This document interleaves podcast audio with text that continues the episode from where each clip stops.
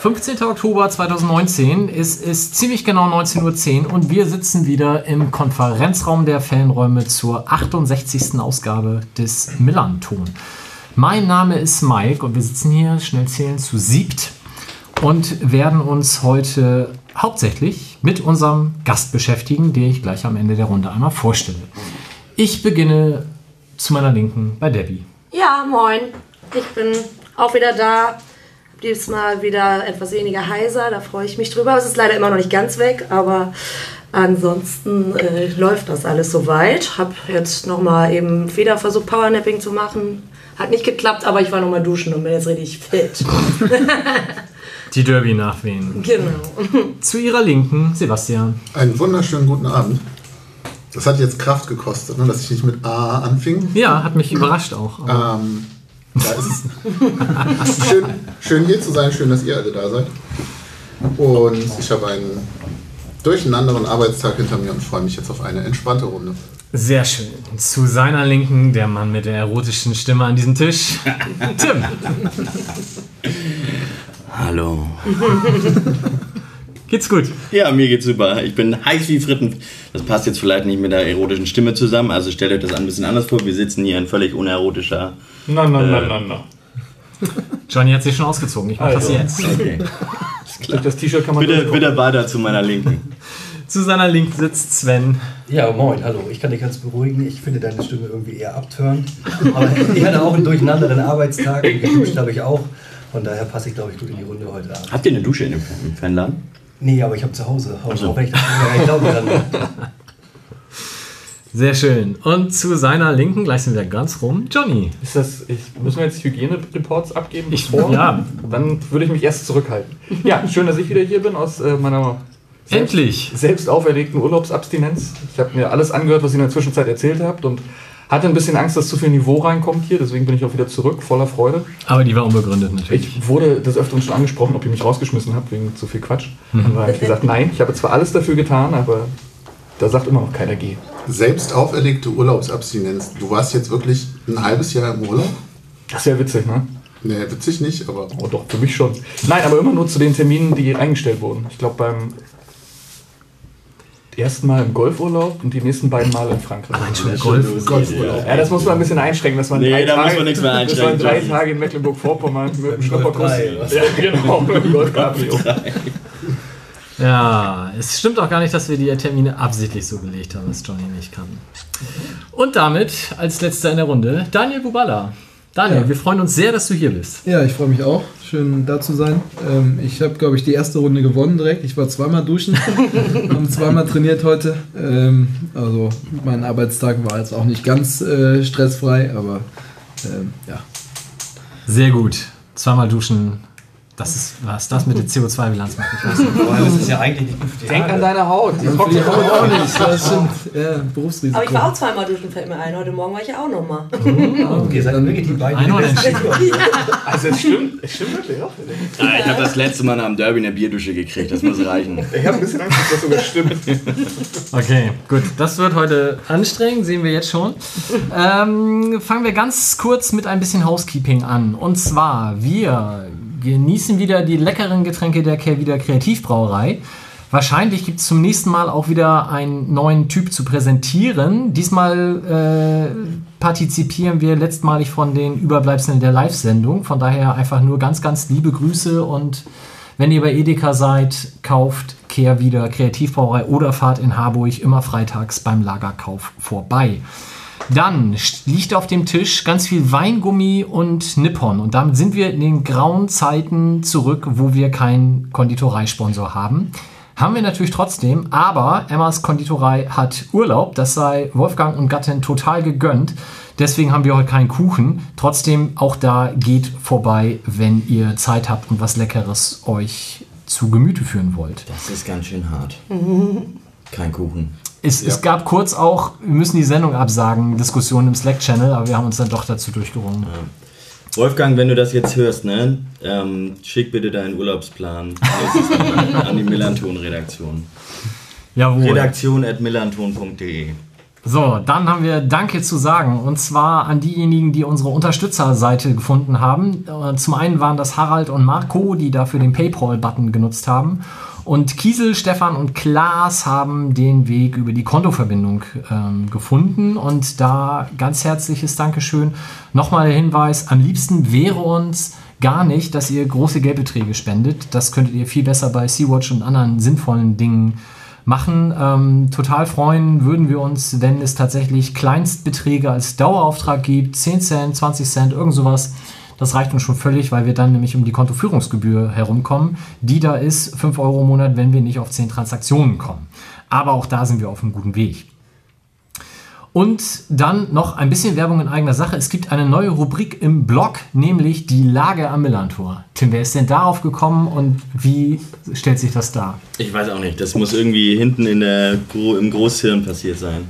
Lager am Millantor ist letztendlich ein Kurzüberblick über alles, was es von der Idee, da müsste man mal was zu schreiben, bis, nee, das ist zu wenig Material, da schreibe ich keinen Blogpost drüber, äh, diesen Protest nicht geschafft hat. Und das ist sowas, was ich über die Woche oder was wir über die Woche, wo wir einfach reinstellen, was so passiert ist, was an großen Dingen, zu denen äußert man sich natürlich auch. Heute haben wir uns natürlich, habe ich mich natürlich auch zu, zu der Causa Shahin geäußert. Aber was man auch so nebenbei findet, auch bei anderen Vereinen, was der neue Gegner bringt und was ich persönlich auch total spannend finde, was so in den sozialen Netzwerken von Spielern wie Daniel Bubala gepostet wird. Wobei du ja bei Facebook überhaupt nicht mehr aktiv bist, habe ich heute gesehen. Das ist korrekt. Auch, glaube ich, noch nie richtig wahr, glaube ich. Ja, eine Zeit lang hast du immer mal, äh, habe ich gesehen, so vom Spielfeld, so vor dem Anpfiff oder nach dem Spiel hast du irgendwas gepostet. Aber das war das letzte Mal 2018. Ja, schon ein bisschen her. Also, Warst du das denn selbst oder hast du da das, jemanden? Nee, das war ich tatsächlich selbst. Und äh, ja, ich stehe dabei, glaube ich, tatsächlich, also so ganz mein Ding ist es nicht. Deswegen, ähm, ja, ich bin noch nicht so wirklich davon überzeugt worden, also da richtig äh, aktiv zu werden. Ähm, vielleicht komme ich auch mal wieder dabei, aber Du musst dir das von Ralf Gunesch erklären lassen, der kennt sich da aus. Gut, was haben wir heute vor? Wir werden natürlich die Causa Sheng Shahin äh, behandeln müssen. Wir werden ein paar, aber auch nur ganz wenige Worte über Andi Grote verlieren und uns dann natürlich ausführlichst mit unserem Gast beschäftigen. Bevor wir loslegen, haben wir aber erstmals einen wirklich netten und ausführlichen, sagt man Leserbrief? Hörerbrief wahrscheinlich eher bekommen. Und Debbie liest mal vor. Ja. Hallo liebe Melantonis. Trotz Positionierung als Fußball- und Mode-Podcast habt ihr die tolle Geschichte der Rollstuhl-Erlebnisreisen gebracht. Gerne mehr davon. Ich habe daraufhin Heiko im Namen der Kurverwaltung St. Pauli angeschrieben. Heiko hat einen Spendenantrag gestellt und wir haben die erste Reise bezuschusst. Die Initialzündung dazu war eure Melanton-Folge. Vielen Dank nochmal dafür. Wir sind immer auf der Suche nach förderungswürdigen Projekten mit mit Bezug zum Stadtteil. Zum Hintergrund der Kurverwaltung. Wir bieten mit sogenannten Kurschatten seit 1998 Kieztouren an und verwenden die Einnahmen dann für Projekte mit Bezug zum Stadtteil. Früher, so circa bis 2009, hat die Kurverwaltung auch den obligatorischen Rundgang mit der Mannschaft gestaltet. Mittlerweile macht dies das der Verein aber selbst. Also macht weiter so und vielen Dank für die investierte Arbeit und Zeit. Forza, Klaas, Kurschatten der Kurverwaltung, stehe in der Gegengerade. Hervorragend. Also schönen Gruß zurück und sowieso Rollstuhl-Erlebnisreisen hat jetzt inzwischen bereits die dritte Reise hinter sich gebracht. Also ganz, ganz großartiges Projekt. Schönen Gruß an Heiko und die Crew dahinter. Die Kurverwaltung übrigens auch, ich war da heute mal auf der Internetseite, auch super, super Sache. Also da kann man, äh, sollten wir verlinken auf jeden Fall. Ähm, da kann man auch so, ohne dass man da irgendwelche Rundgänge mitmacht, ähm, kann man auch so spenden, wenn ich das heute richtig gesehen habe, Mitglied werden und äh, so viele, viele Sachen auf St. Pauli unterstützen. Viele ganz kleine Projekte, die man sonst gar nicht so unbedingt mit, mitbekommt, leider. Wie kriege ich jetzt die Brücke zu Andi Grote? Ähm, wir werden das Thema ganz kurz behandeln. Es gibt am Donnerstagabend oder soll geben eine Podiumsdiskussion, organisiert vom Fanclub Fairnetzer 1910. Auf dem Podium sollen sitzen Dr. Rainer Koch, Präsidium DFB, Jonas Bold von diesem Nachbarverein, Oke Göttlich, Gerhard Delling und Annika Rittmann von Fridays for Future. Ähm, Thema unsere Werte. Wir brauchen neue Werte im Fußball. Das Ganze findet statt oder soll stattfinden in der Südkurve. Wir haben uns da im Blog bereits ausführlich zu geäußert. Äh, Es gibt auch von USP da eine Stellungnahme. Ähm, da wir jetzt Dienstagabend aufnehmen, Mittwoch veröffentlichen und Donnerstagabend das stattfindet, mag es durchaus es sein, dass sich da noch einiges vorher tut. Deswegen haben wir gesagt, reden wir nicht groß drüber, sondern verweisen nur auf den Blog. Grundsätzlich ähm, schön, wenn Fanclubs was machen. Noch besser bei so einem Thema wäre sicherlich gewesen, auch einen Fanvertreter auf dem Podium zu haben und ob man Andi Grote unbedingt in die Südkurve einladen muss. Ja, darüber geht die ganze Diskussion. Wie gesagt, für mehr im Blog. Möchte noch jemand was ergänzen? Kopfschütteln hört man immer gut im Podcast. Dann widmen wir uns doch der Causa Cheng Shahin. Möchte jemand zusammenfassen oder soll ich das tun? Mach du mal. Wir grätschen dir dazwischen. Genau. Fallen dir immer wieder ins Wort. Cheng So Shahin Beispiel. war ein Profifußballer des FC St. Pauli, ist das rein rechtlich immer noch. Äh, veröffentlichte am Donnerstag auf Instagram ein Posting sinngemäß übersetzt. Wir sind an der Seite unseres heldenhaften Militärs und der Armeen. Unsere Gebete sind mit euch. Am Freitag sollte er im Kader stehen für das Testspiel gegen Werder, wurde da aber dann nicht für berufen, beziehungsweise vielleicht andersrum auch aus dem Kader gestrichen, flog dann nach Istanbul auf verlängertes Wochenende, was zugeben vielleicht sowieso der Fall gewesen wäre, gehe ich jetzt mal von aus, und hätte dann am Dienstag wieder zum Training hier erscheinen sollen was dann gestern aber bekannt gegeben wurde, dass er das nicht mehr braucht, weil er ist ab sofort freigestellt aufgrund dieser Äußerungen, die gegen die Werte des Vereins verstoßen, zumal er das wiederholt getan hat. Soweit der Stand. Rein arbeitsrechtlich ist er freigestellt, das heißt, ähm, er kriegt weiter Gehalt, ähm, hat aber ausdrücklich auch die Genehmigung, bei anderen Vereinen zu trainieren, sich fit zu halten oder auch, was weiß ich, in Testspielen eingesetzt zu werden. Und dann muss man halt sehen, ob man sich dann im Winter irgendwie voneinander trennt, wenn man das vertraglich nicht vorher schon auf anderem Wege schaffen kann. Bitte um Handzeichen. Wer fand dieses Instagram-Posting ganz fantastisch? Ich sehe keine Meldungen. Ähm, ja, wer von euch mag denn mal was sagen?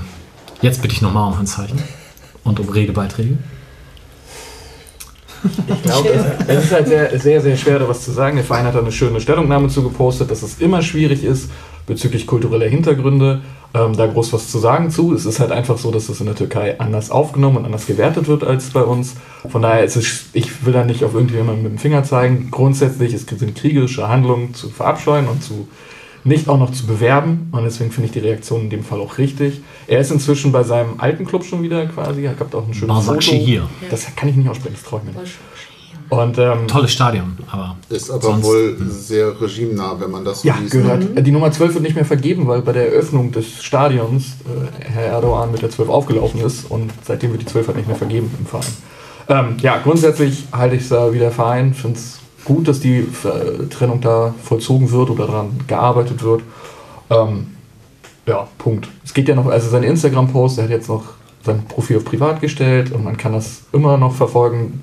Da kommt ja immer noch eins nach dem anderen. Dann wird das Foto gepostet von der türkischen Nationalmannschaft, die grüßt. Dann wird ein, Flug aus, ein Foto aus dem Flugzeug gepostet, wenn er in Ankara landet und so. Das ist alles eigentlich auch nicht viel mehr erwähnenswert. Ich glaube, wir sollten damit relativ zügig abschließen. Das ist vernünftige Reaktion gewesen. finde auch, dass es tatsächlich, was der Verein geschrieben hat, ähm, man sollte sich da nicht zu sehr in andere Belange oder kann sich da auch vielleicht gar nicht so reindenken. Ich habe heute auch äh, einen Beitrag von, ich glaube, Fatih Demireli, äh, türkischer Journalist, ich hoffe, ich habe den Namen richtig im Kopf, ähm, der auch dargestellt hat, wie der Spieler von Düsseldorf, ich glaube, Ayhan, der ja gestern oder vorgestern in Frankreich dann das Tor gemacht hat, eben von seinen Mitspielern mehr oder weniger gedrängt wurde, da äh, zu salutieren, wie sie es alle gemacht haben, und er das eben nicht gemacht hat. Und dafür, dass er das nicht gemacht hat, wird er jetzt eben dann auch in der Türkei herb kritisiert und das ist halt alles sehr kompliziert, Tim. Um damit einzugrätschen, ähm, er hat es jetzt in Frankreich nicht gemacht. Genauso wie sein Düsseldorfer Kollege Kenan Karaman. Ähm, hat aber sehr wohl diesen Post aus der Kabine vom Spiel davor, da ist er wohl mit drauf gewesen. Genau. Sind dafür beide hat mit er- drauf gewesen. So. Genau, dafür hat er auch viel Ärger in Düsseldorf bekommen, so wie Schein das bei uns auch hat. Ja. Alles sehr, sehr schwierig. Sebastian. Wobei ich bei aller Komplexität und Schwierigkeit schon den Eindruck habe, dass unser Verein sich da gerade in meiner Wahrnehmung nach zumindest sehr richtig verhalten hat, weil es das Thema eben jetzt auch nicht zum ersten Mal gab mit Schahin, dass da irgendwelche, nennen wir sie mal tendenziell nationalistischen Geschichten liefen, wenn ich das richtig im Kopf habe. Und ich finde auch die Stellungnahme des Vereins da eigentlich sehr angemessen und angebracht. Also da erstmal einen sehr guten Job gemacht, meiner Wahrnehmung nach.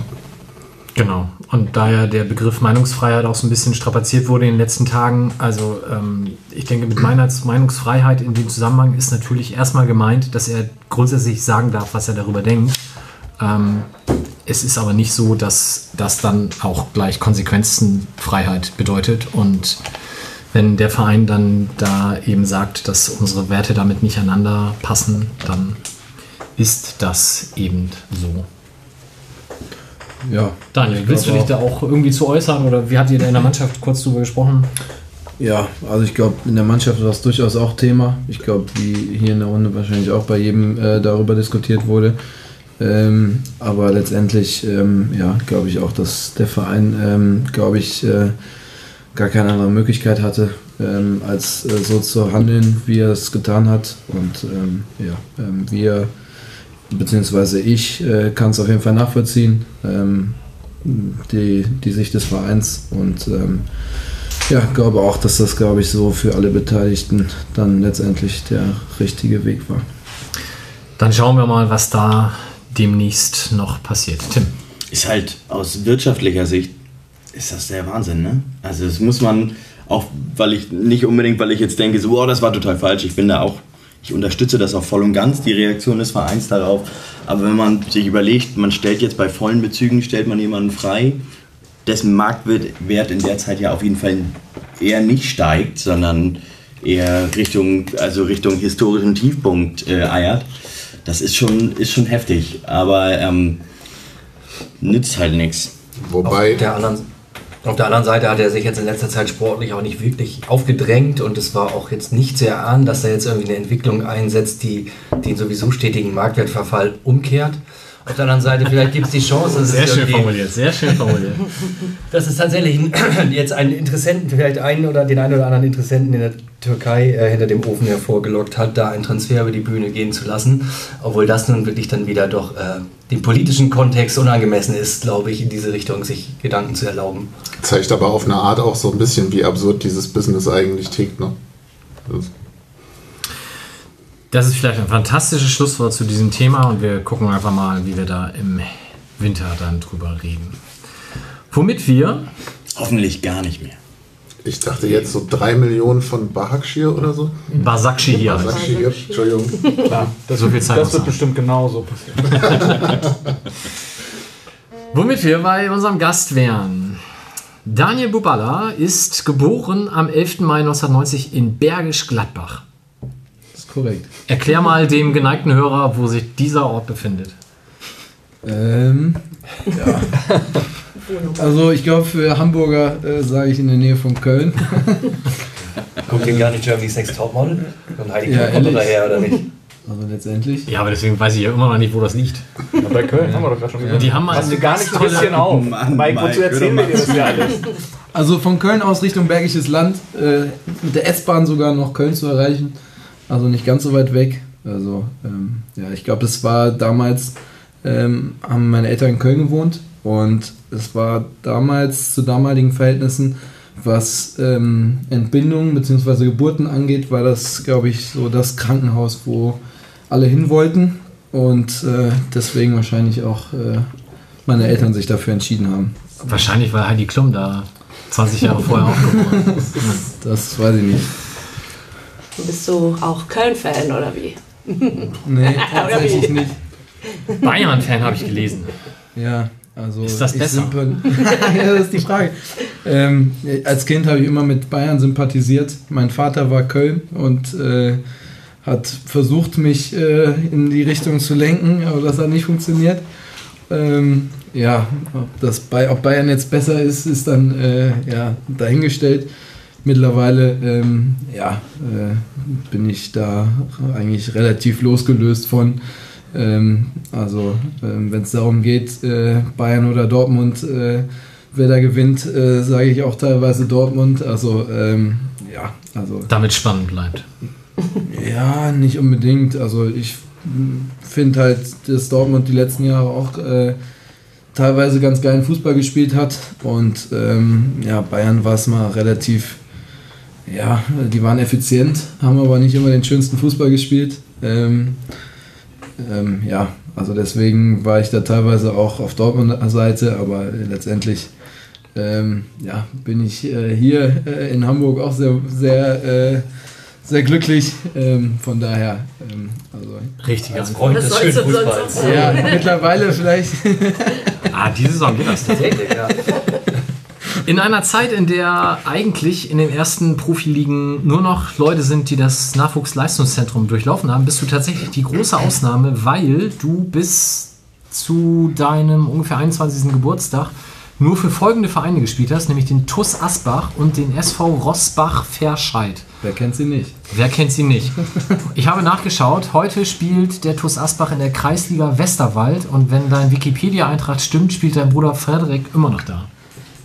Ja, so mehr oder weniger. Ähm, der ist dann noch gemeldet. Ähm, Ah ja, auf dem Spielerpass spielt man dann die Story. wir müssen das jetzt nicht weiter verfolgen. Das nee, Damit du da ab und an mal spielen kannst. aber Sei doch was, ehrlich. was vielleicht, nee, es gibt tatsächlich sogar zwei, äh, Zweitspielgenehmigungen. Ähm, der spielt äh, tatsächlich für zwei Vereine. Dass das geht, wusste ich äh, auch äh, erst seitdem. Aber dann nicht im gleichen Verband, sondern er ist. Genau, er, ist, Ja. er arbeitet in Darmstadt und bei, beim, bei Darmstadt tatsächlich. Ähm, und ähm, ja, wie gesagt, der ist dann noch gemeldet, spielt auch ab und zu, aber da er beruflich in Darmstadt unterwegs ist, hat er da, glaube ich, jetzt auch einen Verein mittlerweile wieder, wo er dann auch unterwegs ist. Ja. Aber das ist ja vielleicht auch ganz spannend, ähm, eben, dass er für Darmstadt arbeitet. Ja. Wir können ja gleich noch ausführlich über deine Karriere sprechen, aber was geht denn schief, damit man bei SV Darmstadt 98 irgendwann im, was macht der Marketing, ne? oder? Ja, Sportmanagement. Also ist im, im Marketing, äh, also er hat Sportmanagement studiert, ist im Market- Marketing bei Darmstadt tätig. Und ja, also er hat da halt einen Praktikumsplatz bekommen und ist halt dann dabei geblieben. Ähm, ja, ob man das jetzt gut heißt, äh, ja, weiß ich nicht. Ja, aber es können ja umgekehrt auch nicht alle, die im Profifußball arbeiten wollen, hier arbeiten. Das ist korrekt.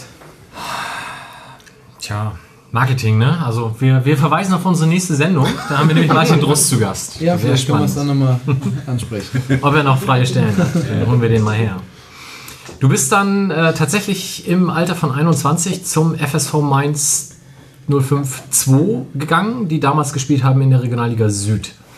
Das ist ja dann doch für so eine Karriere, die dann halt noch durchstartet in den Profibereich, schon echt spät. Das ist korrekt. Also Gab es keine Scouts in Bergisch Gladbach, oder? War ja nicht, Model ist, Scouts. ist nicht Bergisch Gladbach. ist nicht Bergisch.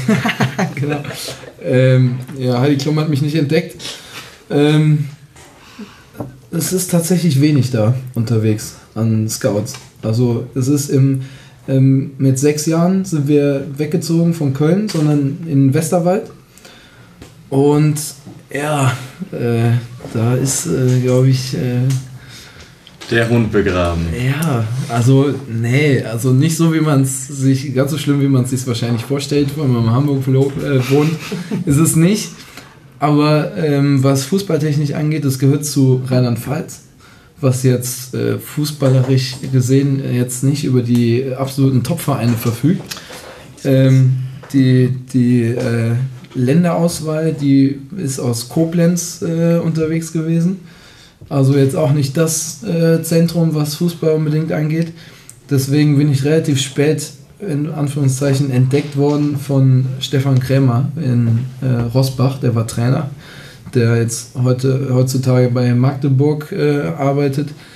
Und der hat mich quasi erst, äh, ja, der hat mich irgendwann gefragt, ob ich mir vorstellen könnte, höher zu spielen und hat mich dann quasi ja, von seinem Verein weggelotst und hat mir ja, mehrere Probetrainings besorgt, unter anderem bei Mainz 05 und ja, da bin ich dann erstmal gelandet. Was war denn bis dahin die Berufsplanung? Ähm, bis dahin war ich gerade, ich habe mein Abitur gemacht und habe gerade, ähm, als ich da noch bei Rosbach gespielt habe, meinen Zivildienst, den es damals noch gab, gemacht. Und ähm, ja, ich hatte vor, Psychologie stu zu studieren. Ähm, ja, Hast das aber dann nicht mehr gemacht. ich habe mich äh, zu Mainzer Zeiten eingeschrieben und bin es tatsächlich immer noch. Was, Student?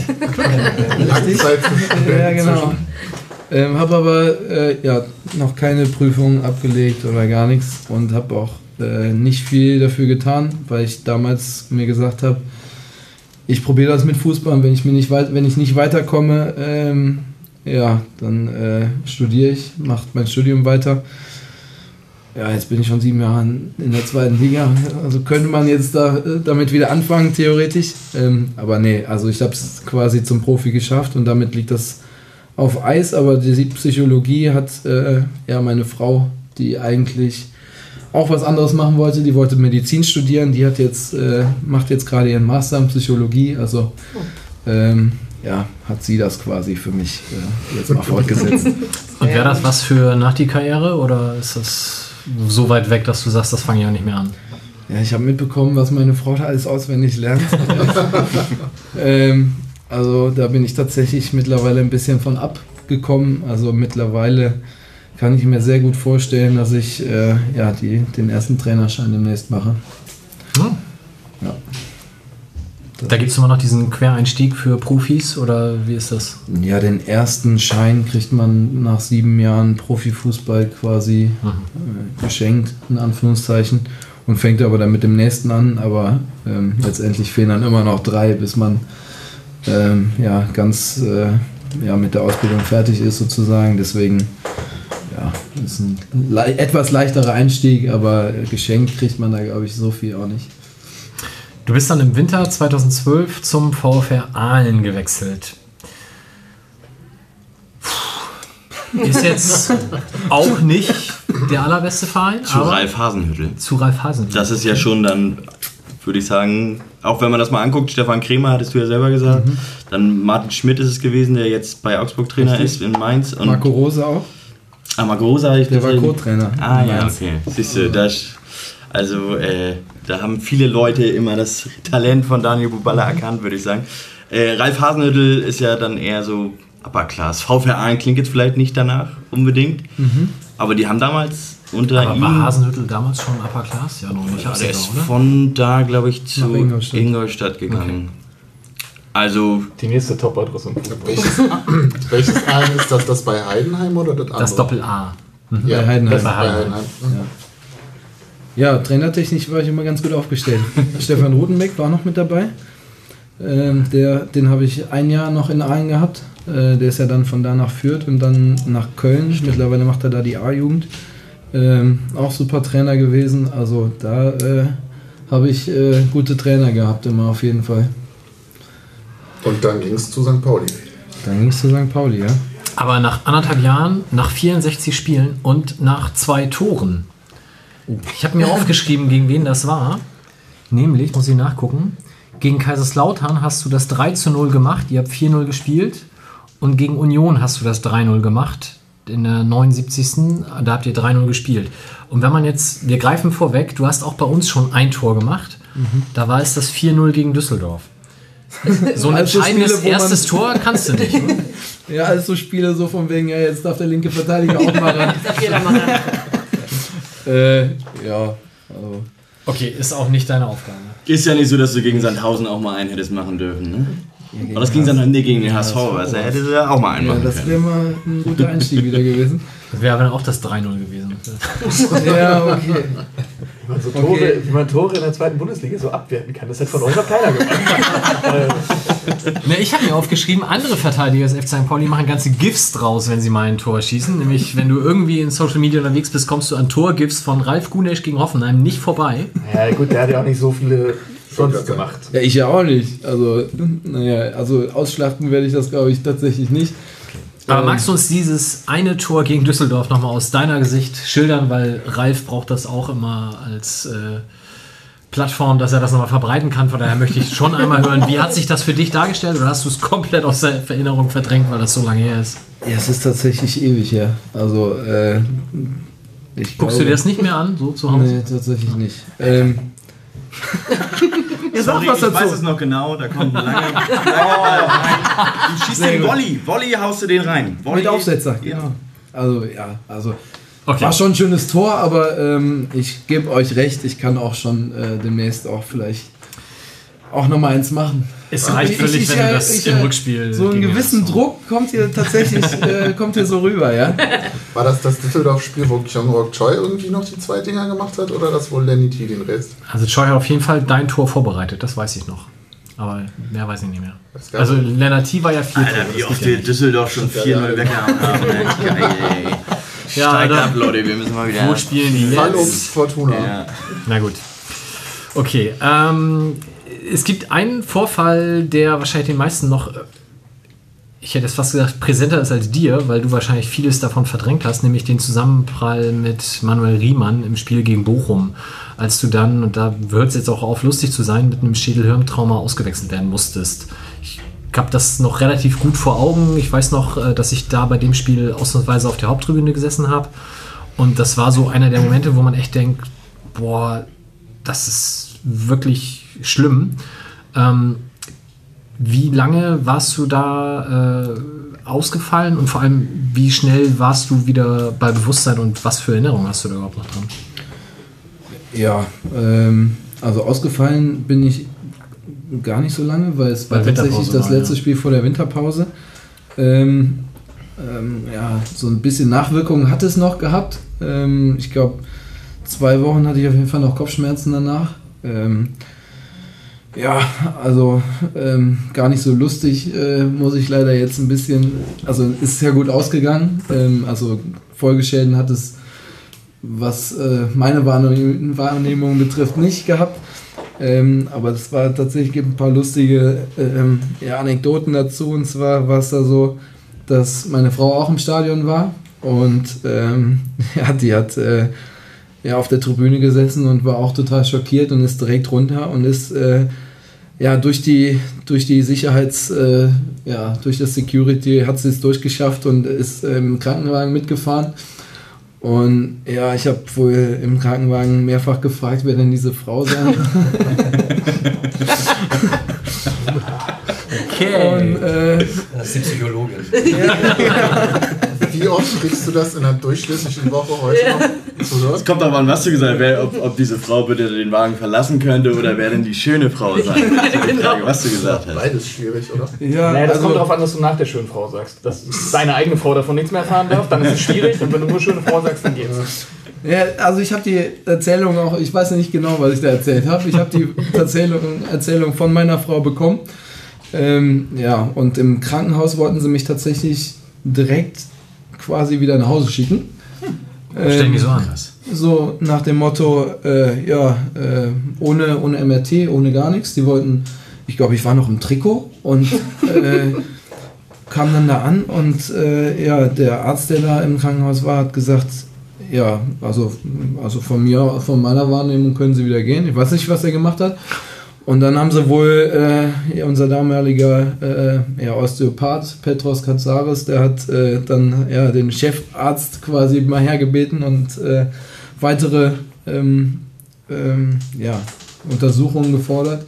Aber es wäre, glaube ich, ganz lustig gewesen, wenn ich da alleine gewesen wäre und sie hätten mich in dem Zustand, in dem ich war, auf die Straße gesetzt. Ich glaube, also ich, also es war tatsächlich so, dass ich ähm, von meiner Wahrnehmung erst im, äh, im Krankenhausbett quasi wieder was wieder was weiß. Also der, der zwischen also der zwischen dem Aufprall und Krankenhaus, also komplett weg. Hast du davor die Zeit, also vor dem, vor dem Zusammenstoß, hast du das Spiel noch im Kopf? Also zu teilen. Also die letzten Minuten vor dem, vor dem Zusammenprall weiß ich auch nicht mehr, aber wie ich, also den Start, also den habe ich schon noch im Kopf. Aber ja, wie gesagt, dazwischen ist weg. Hast du irgendwie danach mal überlegt, mit, mit Helm oder irgend sowas zu spielen? Nee, überhaupt Hätte, hätte das überhaupt irgendwie was geholfen in dem Moment? Also dadurch, dass nichts gebrochen ist und ähm, der Aufprall bzw. die Gehirnerschütterung wäre wahrscheinlich mit einem mit einem Helm auch so passiert. Also glaube ich nicht, dass da äh, groß was geholfen hätte. Und wie gesagt, letztendlich äh, war es eine schwere Gehirnerschütterung, aber ich glaube, da hätte auch deutlich Schlimmeres passieren können. Deswegen ähm, glaube ich, ja, bin ich da noch gut davon weggekommen. Es gibt ja immer im Fußball dann die Diskussion, ein, also in deinem Fall war klar, der muss ausgewechselt werden, da passiert dort nichts mehr auf dem Feld. Aber es gibt ja häufig Situationen, wo Spieler irgendwie zusammenstoßen mit dem Kopf, vielleicht eine Gehirnerschütterung haben. Und da gibt es ja im American Football dieses Concussion-Protokoll, wo halt bestimmte Dinge durchlaufen werden müssen, inklusive der geht in ein dunkles Zelt, wird erstmal in Ruhe untersucht, bevor er wieder aufs Spielfeld darf. So etwas gibt es in der Form im Fußball nicht. Hast du dir danach über sowas mal Gedanken gemacht oder redet ihr über sowas? Weil wir hatten ja letztens auch, ich weiß nicht mehr, Park war das glaube ich einmal. Miyaichi hat er auf jeden. Fall. Der hat auf jeden Fall noch fast die Halbzeit zu Ende gespielt, glaube ich, mit. Und da hat man später auf den Fernsehbildern hat man gesehen, dass, dass er nicht keine Gehirnerschütterung haben konnte da von dem Zusammenprall. Hast du Ich habe das nicht. Ja. Dreifachverneinung, sehr gut. Manchmal dauert es bei mir ein bisschen länger. Ähm, nee, habe ich nicht gemacht. Aber ähm, ich glaube, es wäre zeittechnisch ein Problem, wenn ähm, es vorgeschrieben wäre, dieses Concussion-Protokoll, was ja im American Football auch durch, durchaus was länger dauert. Ähm, ich glaube, wenn das im Fußball ähm, ja, der Fall wäre, würde es bedeuten, dass man, wenn man Verdacht hätte, dass was wäre, müsste der Spieler zwangsläufig ausgewechselt werden. Ähm, auch wenn er gar nichts hätte, theoretisch, weil äh, sonst müsste die Mannschaft zehn Minuten ohne einen Spieler äh, auskommen, was also jeder Trainer würde dann zwangsläufig auswechseln. Ähm, ja, ist halt die Frage, ähm, ob das nicht der Mannschaftsarzt, der quasi dann äh, sowieso mit, mit dem Spieler dann zu tun hat, äh, ob der das nicht auch einschätzen kann, ob äh, der Spieler bei ja, Ja, ich glaube, gerade da ist halt die Schwierigkeit und die Diskussion, weil, wie du eben sagst, ne, weil natürlich möchte man als Trainer ungern auswechseln und es gab halt, gerade in den letzten zwei Jahren habe ich das ein bisschen mehr verfolgt, auch viele Fälle von Spielern, die im Nachhinein auf jeden Fall eine Gehirnerschütterung von Situationen davongetragen haben, wo dann die Mannschaftsärzte aber gesagt haben, nee, kannst weiterspielen. Und äh, weil eben da wahrscheinlich äh, Leistung vor Sicherheit geht sozusagen. Ne? Und, Ja, ich ähm, glaube, glaub, im deutschen Fußball ist das noch ein bisschen anders. Beim American Football ist es halt so, das muss ein unabhängiger Arzt sein, weil die Mannschaftsärzte Genau. da von der Mannschaft bezahlt werden. Hier in Deutschland hat so ein Arzt immer noch ein bisschen einen anderen Anspruch. Also der wird nie sagen, naja gut. Naja, aber es geht ja trotzdem offensichtlich. Aber die Fälle gab es trotzdem. Also es geht Ich ja glaube trotzdem einfach, schief. dass vor Ort die Diagnose gar nicht so genau gestellt werden kann. Auch in diesem dunklen Zelt, wenn der Arzt sich nicht sicher ist, schickt er den rein und ins nächste Krankenhaus zum MRT. Da wird nicht auf dem Platz gesagt, wenn der sich nicht zu hundertprozentig sicher ist, dass er nicht wieder rein kann. Es ist einfach schwierig, eine, sowas zu äh, direkt vor Ort eine Diagnose zu machen. Ne? Es ist laut ringsrum, es ist, es ist schwierig und hier fehlen halt vielleicht auch so ein bisschen die, die Mittel dazu. Zumal du im Football ja auch ein wesentlich höheres Risiko auf derartige Verletzungen hast und halt auch durch die Häufung Ja. der Verletzungen nochmal ein ganz anderes Risiko für die einzelnen Spieler hast. Naja, so auf die Dauer Kopfbälle sind halt auch nicht gesund, glaube ich, aber das ist auch eine andere Geschichte. Ja, das ist korrekt. Also ich glaube, letztendlich äh, muss der Spieler, also ich glaube, der Spieler kann gut ganz, eigentlich ganz gut einschätzen, ähm, was er seinem Körper bzw. seinem Kopf da antut, wenn er dann in dem Fall ähm, ja, weiterspielt.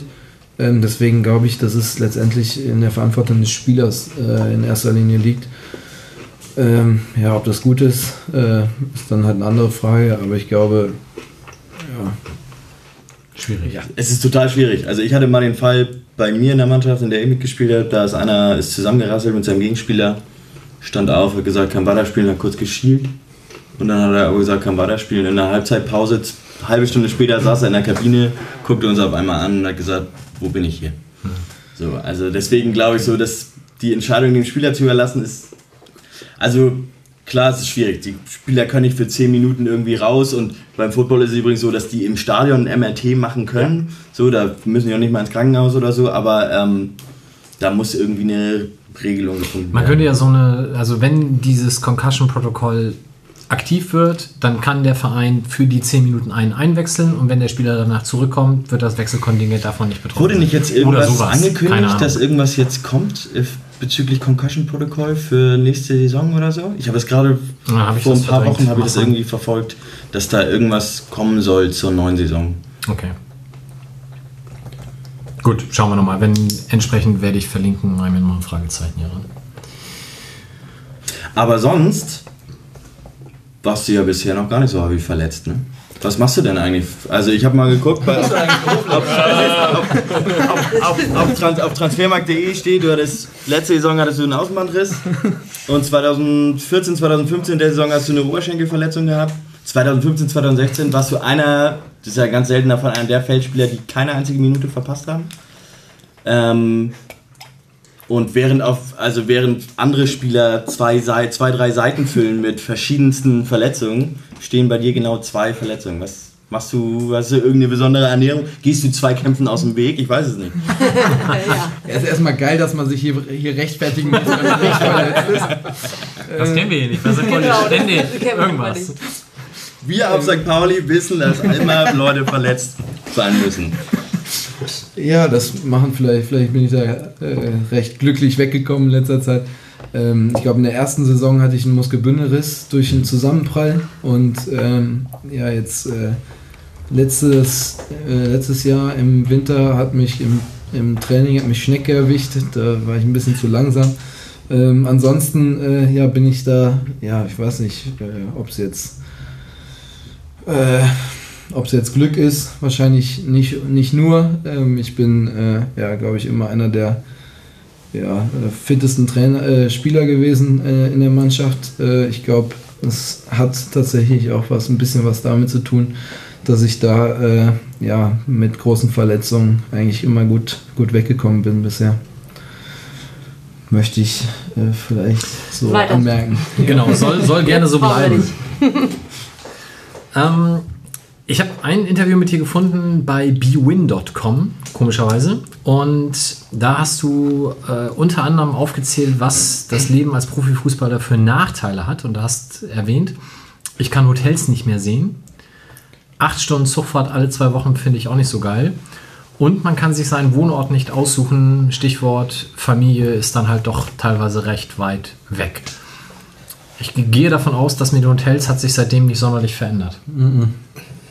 Also ähm, ja, alle zwei Wochen ist ja nicht, auch nicht nur. Es ist äh, im Sommer und Winter ist natürlich auch nochmal äh, eine kleine Reise über ja, sieben bis zehn Tage. Ähm, aber ich glaube, da muss er, also generell äh, ist das Jammern auf hohem Niveau. Ähm, ich glaube, andere, wo andere Urlaub machen, äh, sind wir quasi im Hotel da untergebracht und dürfen da äh, trainieren. Ähm, also ich glaube, äh, ja, wie gesagt, das ist Jammern auf hohem Niveau. Äh, die, äh, aber das ist halt so, dass ich noch nie so der Fan war von, von Hotelkomplexen und äh, ja, deswegen äh, bin ich da immer noch kein allzu großer Freund von. Okay, das mit der Zugfahrt alle zwei Wochen kann ich auch nachvollziehen. Wie ist das? Ähm, man kann sich seinen Wohnort nicht aussuchen. Jetzt könnte man ja sagen, du bist ja selber schuld, dass du seit 2014 hier bist. Warum bist du denn nicht schon mal wieder zurück nach, keine Ahnung, Köln oder sonst wo gewechselt? Ja, erstens fühle ich mich hier sehr wohl. Richtige Ähm, Antwort. ähm, aber äh, ja, letztendlich ist es halt so, man äh, als, als Fußballer hat man, äh, wenn der Vertrag ausläuft, hat man äh, ja, hoffentlich die Option zu verlängern. Ähm, das ist nicht immer der Fall. Ähm, bei mir war es aber häufig so und äh, hat dann meistens zwei, drei andere Angebote, die ähm, einem vorliegen. Und ja, da muss man sich entscheiden. Ähm, und äh, ja, letztendlich sind die Angebote aber jetzt nicht immer heimatnah oder wie, wie gesagt mit, mit Aalen, wenn ich, äh, die, wenn ich die Möglichkeit gehabt hätte, äh, wahrscheinlich damals in, in Bochum oder Köln oder äh, irgendwo in der Nähe was äh, in der gleichen Liga oder, oder ähnlichen Liga zu finden, ähm, hätte ich das damals tatsächlich auch gemacht. Ähm, aber letztendlich muss man sagen, dass ich mich, glaube ich, auch dadurch, dass ich die Entscheidung so getroffen habe, ähm, von zu Hause wegzugehen, ähm, ja, dass mich das auch hat reifen lassen.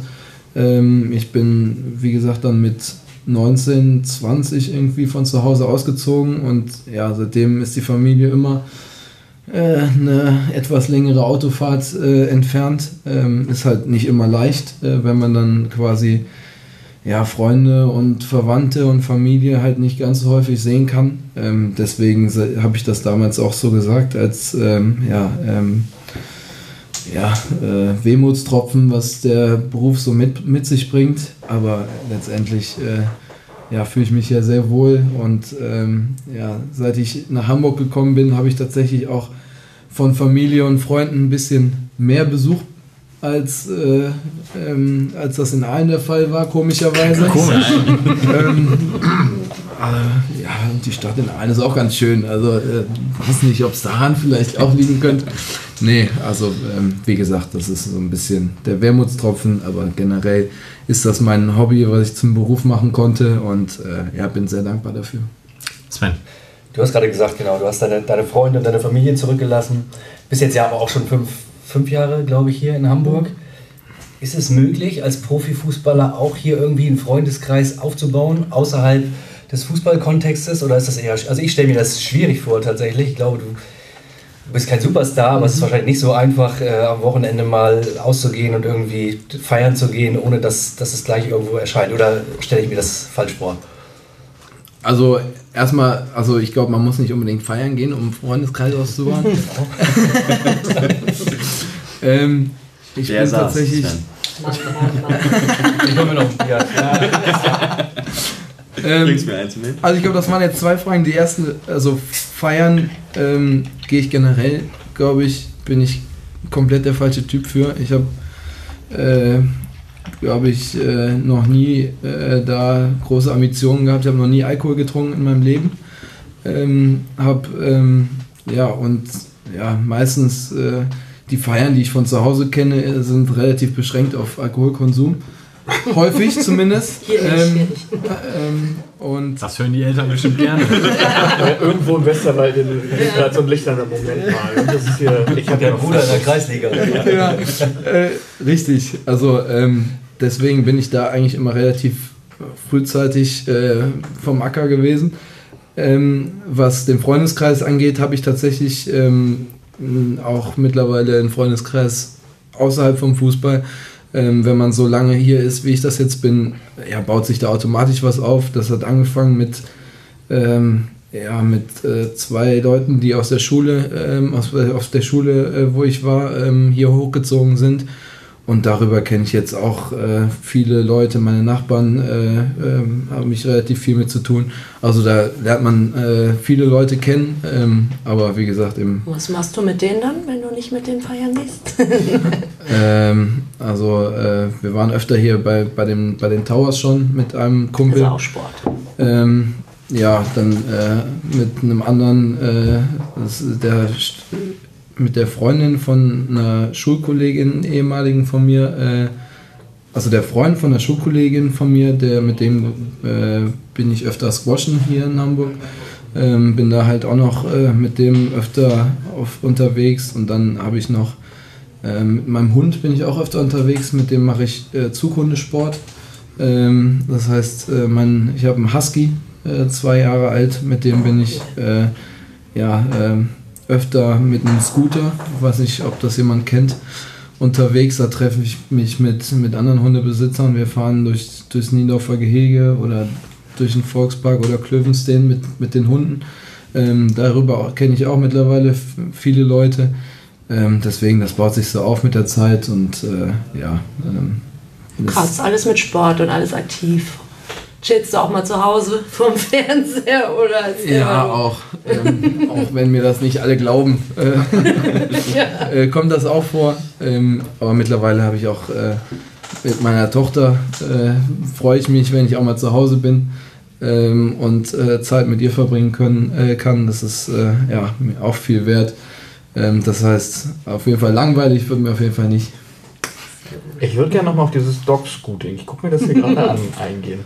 Ja. dann rollst du auf so einem Roller diesem Hund hinterher. Ja, das ist korrekt. Das lässt der Verein zu? Ist da nicht so das Ver Verletzungsrisiko, dass man da. Also ich kenne nicht, ich würde auf jeden Fall direkt auf die Schnauze fliegen. Also ich würde sagen, das Verletzungsrisiko beim Squashen ja. ist wesentlich höher. Das mache ich ja auch nicht. Aber das mit dem Hund finde ich halt interessanter. Das Groschen habe ich nie verstanden. Also das, das Bälle gegen eine Wand kloppen. Deswegen Hast bin ich auch kein guter Fußballer. Johnny. Das nur ganz, ganz kurz, hast du Fußball je verstanden? Lass uns doch wieder über, also ich finde, über Hunde reden ist viel schöner. Wenn das, Das das stimmt. gehen würde, würde ich einen Hunde-Podcast machen. Nee, aber das hast du irgendwie vom Verein, weil du bist ja doch sportlich sehr aktiv, ähm, auch außerhalb des Fußballs, gibt es vom Verein dann irgendwelche Einschränkungen, von wegen bitte spring nicht aus Flugzeugen oder versuche Skifahren zu vermeiden oder sowas? Ähm, also ich glaube, es, es gibt Trainer, die das extra vor der Winterpause mal ansprechen, so von wegen, ähm, ja, Skifahren, äh, geht, macht das bitte nicht im Winter. Ähm, ich muss allerdings gestehen, ich bin auch Skifahrer, äh, tatsächlich. Und ja, war die, war die letzten Jahre vielleicht auch ein oder andere Mal äh, in den Alpen unterwegs. Ähm, deswegen. Ähm, Langlauf dann nur, ne? Ja. Natürlich, selbstverständlich. Langlauf Lauf und ja, Abriss-Ski bis 10 Uhr. dann- ähm, nee, also äh, ich glaube, wenn man danach fragt, würden sie jetzt nicht begeistert reagieren. Ähm, allerdings, ich glaube, rein rechtlich dürfen sie es einem nicht verbieten. Ähm, deswegen äh, ist das immer so ein bisschen ein Zwiespalt, den man da eingeht. Aber das, das mit dem Dog-Scooter ist meiner Meinung nach, wenn man äh, relativ gut auf dem Fahrrad unterwegs ist, äh, relativ ungefährlich. Ähm, wie gesagt, beim Autofahren oder Fahrradfahren kann auch was passieren. Ich glaube, äh, wenn man ganz unaktiv ist, äh, glaube ich, äh, ja, ähm, dann ist das auch nicht gut. Ähm, aber mit dem Dog-Scooter, das äh, sind dann schon Geschwindigkeiten zwischen 20 und 30 km/h. Also es kann sicherlich auch was passieren, aber wie gesagt, das, Sven hat es geschafft, eine Bierflasche kaputt zu machen. Deswegen müssen wir kurz lachen. Das musst du damit aufmachen, ne? Was ist das jetzt mit einem. Alter, ich gehe auch nicht so auf Feiern.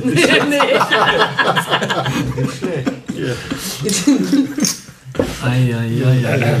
Äh, Tower, das muss ich kurz einhaken. Warst du die Saison, die haben ja erst ein Heimspiel gehabt, warst du da zufällig da? nee, weiß nicht. Ähm, schaffen die den Klassenerhalt? Kannst du das beurteilen? Hast du da tiefere Einsichten? Nee, ich, wie gesagt, ich war diese Saison noch nicht da. Die äh, Mannschaft von letztem Jahr ist, glaube ich, äh, deutlich verändert worden im, im, äh, im Vergleich zu dieser Saison. Deswegen ähm, habe ich da jetzt noch keine tieferen Einblicke. Ich würde es mir aber auf jeden Fall wünschen.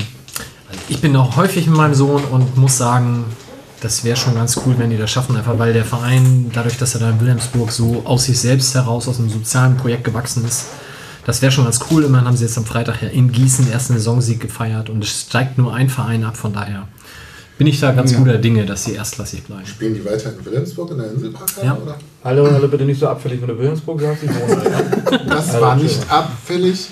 Es gibt tatsächlich Bestrebungen oder Überlegungen, wenn ein größerer Gegner wie zum Beispiel äh, Bayern München kommt, dass man dann ausweicht ähm, in größere Hallen der Stadt, aber man versucht das so lange wie möglich in Wilhelmsburg zu halten. Also zumindest alle Spiele in der Hinrunde bis einschließlich Weihnachten sind in Wilhelmsburg. Stand jetzt. Nun gut, ich habe gelesen, außer Basketball guckst du auch noch gerne Handball und Leichtathletik. Jetzt müssen wir natürlich gleich die Vertrauensfrage stellen. Hast du dir die Leichtathletik-WM in Katar angeschaut? Ja, habe ich tatsächlich. Aber was ist denn das für eine Vertrauensfrage? Ich, Nein, die, die, die ich habe das auch sehr gerne gesehen, tatsächlich. Ich habe da auch gar kein schlechtes Gewissen bei. Schaust du dann auch, äh, Tim, die WM, die Fußball-WM in Katar? Oder ist das noch was anderes? Fußball interessiert mich nicht so. Daniel, würdest du 2022 bereitstehen? Selbstverständlich. Auch als Zuschauer?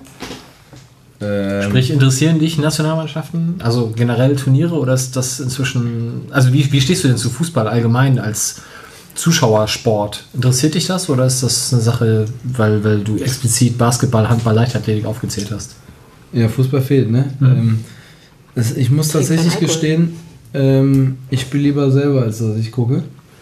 Ähm, das heißt, äh, also Nationalmannschaft gucke ich mir schon an, aber die Turniere, also die, die Vorbereitungsspiele oder irgendwelche Testspiele, ähm, gucke ich mir nicht ganz so gerne an, aber vielleicht auch mit dem Hintergrund, dass ich weiß, wie die Einstellung mancher Spieler zu Testspielen ist.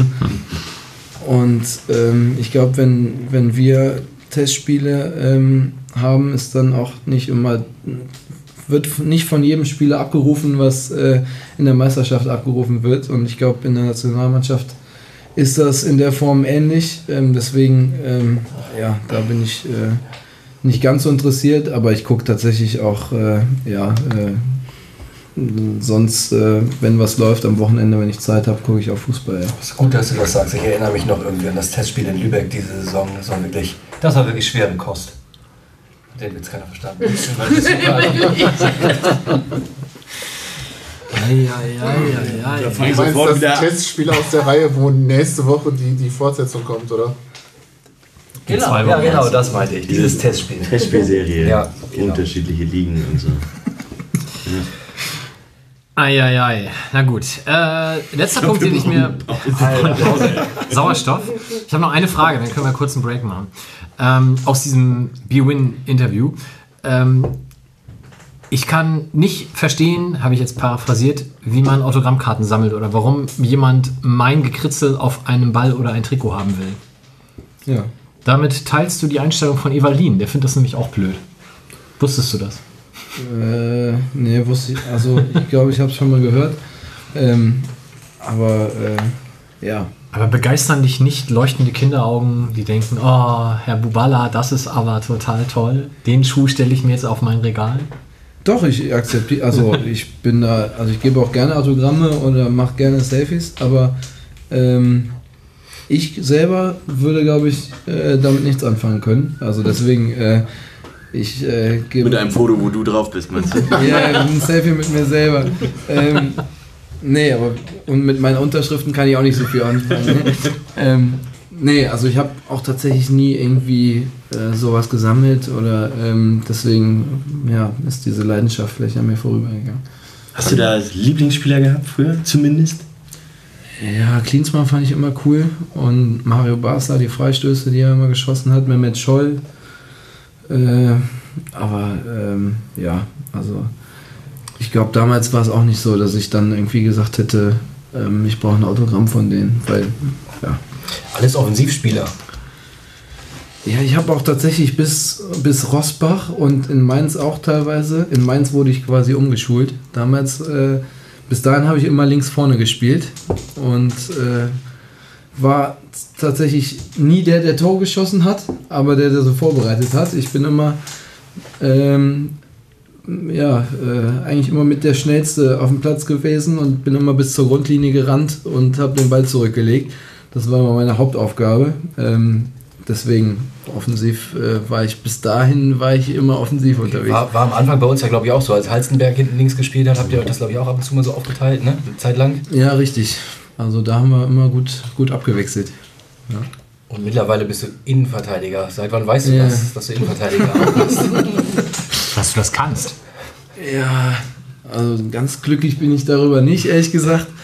Ähm, ich würde, glaube ich, lieber links spielen. Ähm, aber ja, ähm, man hat leider äh, in dem Beruf nicht, äh, nicht die Entscheidungsfreiheit zu sagen, wo man selber spielen will. Beziehungsweise kann das sagen, aber äh, wird halt dann nicht immer so umgesetzt. Ähm, aber wie gesagt, die letzten Spiele habe ich mich auch auf der Innenverteidigerposition wohlgefühlt und habe da, glaube ich, auch ganz ordentliche Spiele abgeliefert. Deswegen, ähm, ja, will ich mich da jetzt auch nicht ganz so groß beschweren. Im, Im Moment gelingt dir ja alles. Aber ta- tatsächlich warst du genauso Bis auf die überrascht. Tore, bis auf die Tore. Warst du genauso überrascht wie ich, als du das erste Mal auf die Innenverteidigerposition geschoben wurdest von, von Jos Lukai? Ich, hab, ich, Wann wurdest ich das war auf die in. Innenverteidigerposition geschoben? Ich wurde auf die gar nicht. So, ja. Lustig. Den Witz habe ich jetzt erst nicht verstanden. Doch.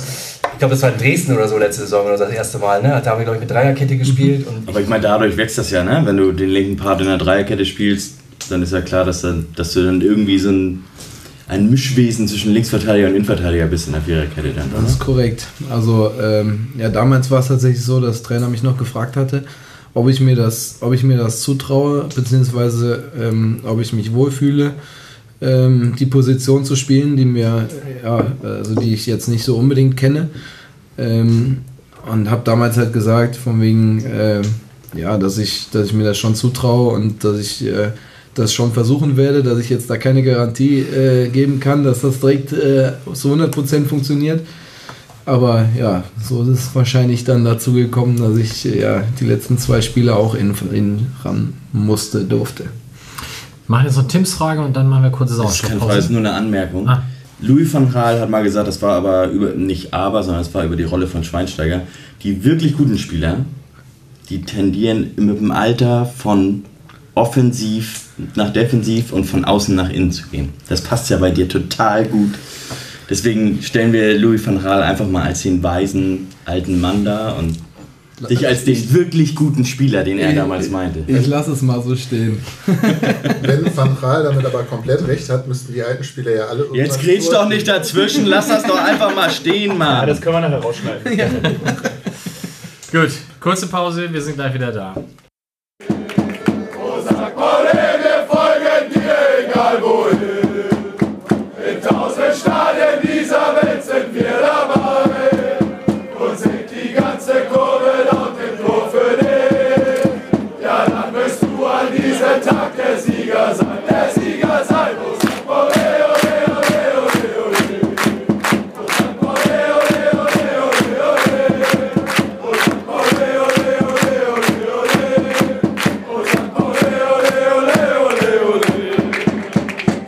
Da sind wir wieder und ich würde einsteigen in die zweite Hälfte mit einmal der für mich Feststellung, dass es relativ schwierig ist, Interviews mit dir zu finden. Also allzu viel gibt es da bisher nicht, so gerade wenn man das mit anderen vergleicht.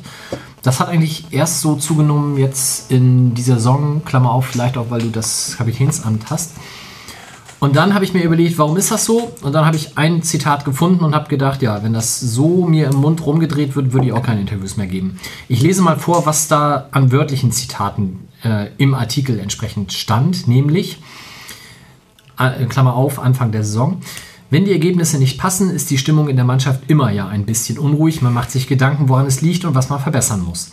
Das gehört in gewisser Weise auch dazu. Also rumort es auch ein bisschen in der Mannschaft. Wir arbeiten alle fokussiert und geben Gas auf den Platz. Das ist das Wichtigste. Die Überschrift, die aus diesen Zitaten gemacht wurde, war: In der Mannschaft rumort es. Hat man da noch Bock, Interviews zu geben oder will man das dann lieber lassen? Äh, ja, gute Frage. Ähm, also es ist tatsächlich, es gibt manche Zeitungen, wo man echt aufpassen muss, äh, was man, was man genau für, für Sätze sagt. Und da wird halt auch genau zwischen den Zeilen gele äh, gelesen.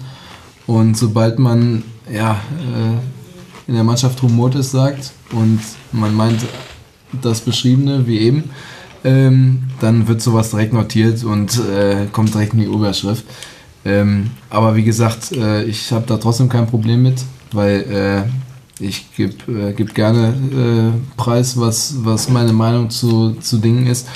Und ja, dass es in der Mannschaft rumort, wenn man, äh, ja, äh, wenn es nicht läuft, das ist, äh, wie gesagt, normal. Wäre ja auch schlimm, wenn nicht. Genau, eben. Ähm, aber wie gesagt, als Überschrift äh, ja, hat es ein bisschen einen Aufhänger und dann lesen es die Leute.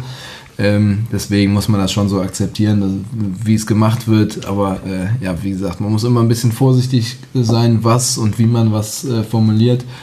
Und äh, ja, aber mittlerweile habe ich mich, glaube ich, da sehr dran gewöhnt. Okay. Wir haben ein Thema, was in den Medien dieses Jahr natürlich heiß diskutiert wird, gerade in der zweiten Liga, weil es da neu ist, nämlich der Video Assistant Referee. Und wenn man jetzt so auf unsere Saison guckt, können wir uns ja bisher nicht beschweren. Klammer auf, Derby-Tor mit Vorlage Jatta für den HSV zum Ausgleich wurde nicht gegeben. Jetzt unser Tor in Nürnberg wäre ohne Video Assistant Referee wahrscheinlich nicht gegeben worden, weil da der Schiedsrichter sehr wahrscheinlich seinem Assistenten gefolgt wäre mit der Abseitsfahne, die da falsch hochgehoben war. Und in Bielefeld wurde ein Elfmeter gegen uns gepfiffen, wo du den Ball mit der Hand gespielt haben solltest. Magst du vielleicht mal einmal, wenn du dich da noch so grob dran erinnerst, die Situation schildern, auch wie du vielleicht dann schon mit dem Schiedsrichter gesprochen hast und einmal grundsätzlich sagen, wie du den Videoschiedsrichter so siehst? Ähm, ja, also die Situation war so, dass äh, eher eine Flanke von der linken Seite äh, ja, äh, Richtung, Richtung unser Tor reingespielt wurde und ich äh, quasi in der Schussbahn versucht habe, den Ball mit dem, mit dem Bein zu blocken und äh, ja, es sah letztendlich ein bisschen unglücklich aus. Ähm, der Ball ging auf jeden Fall von, der, äh, von meinem Bein an, an meine Hand beziehungsweise an den, an den Arm. Und ja, äh, der Schiedsrichter hat gepfiffen und äh, ich war mir aber ehrlich gesagt direkt sicher, dass, äh, dass das eine Fehlentscheidung nach der neuen Handspielregel ist.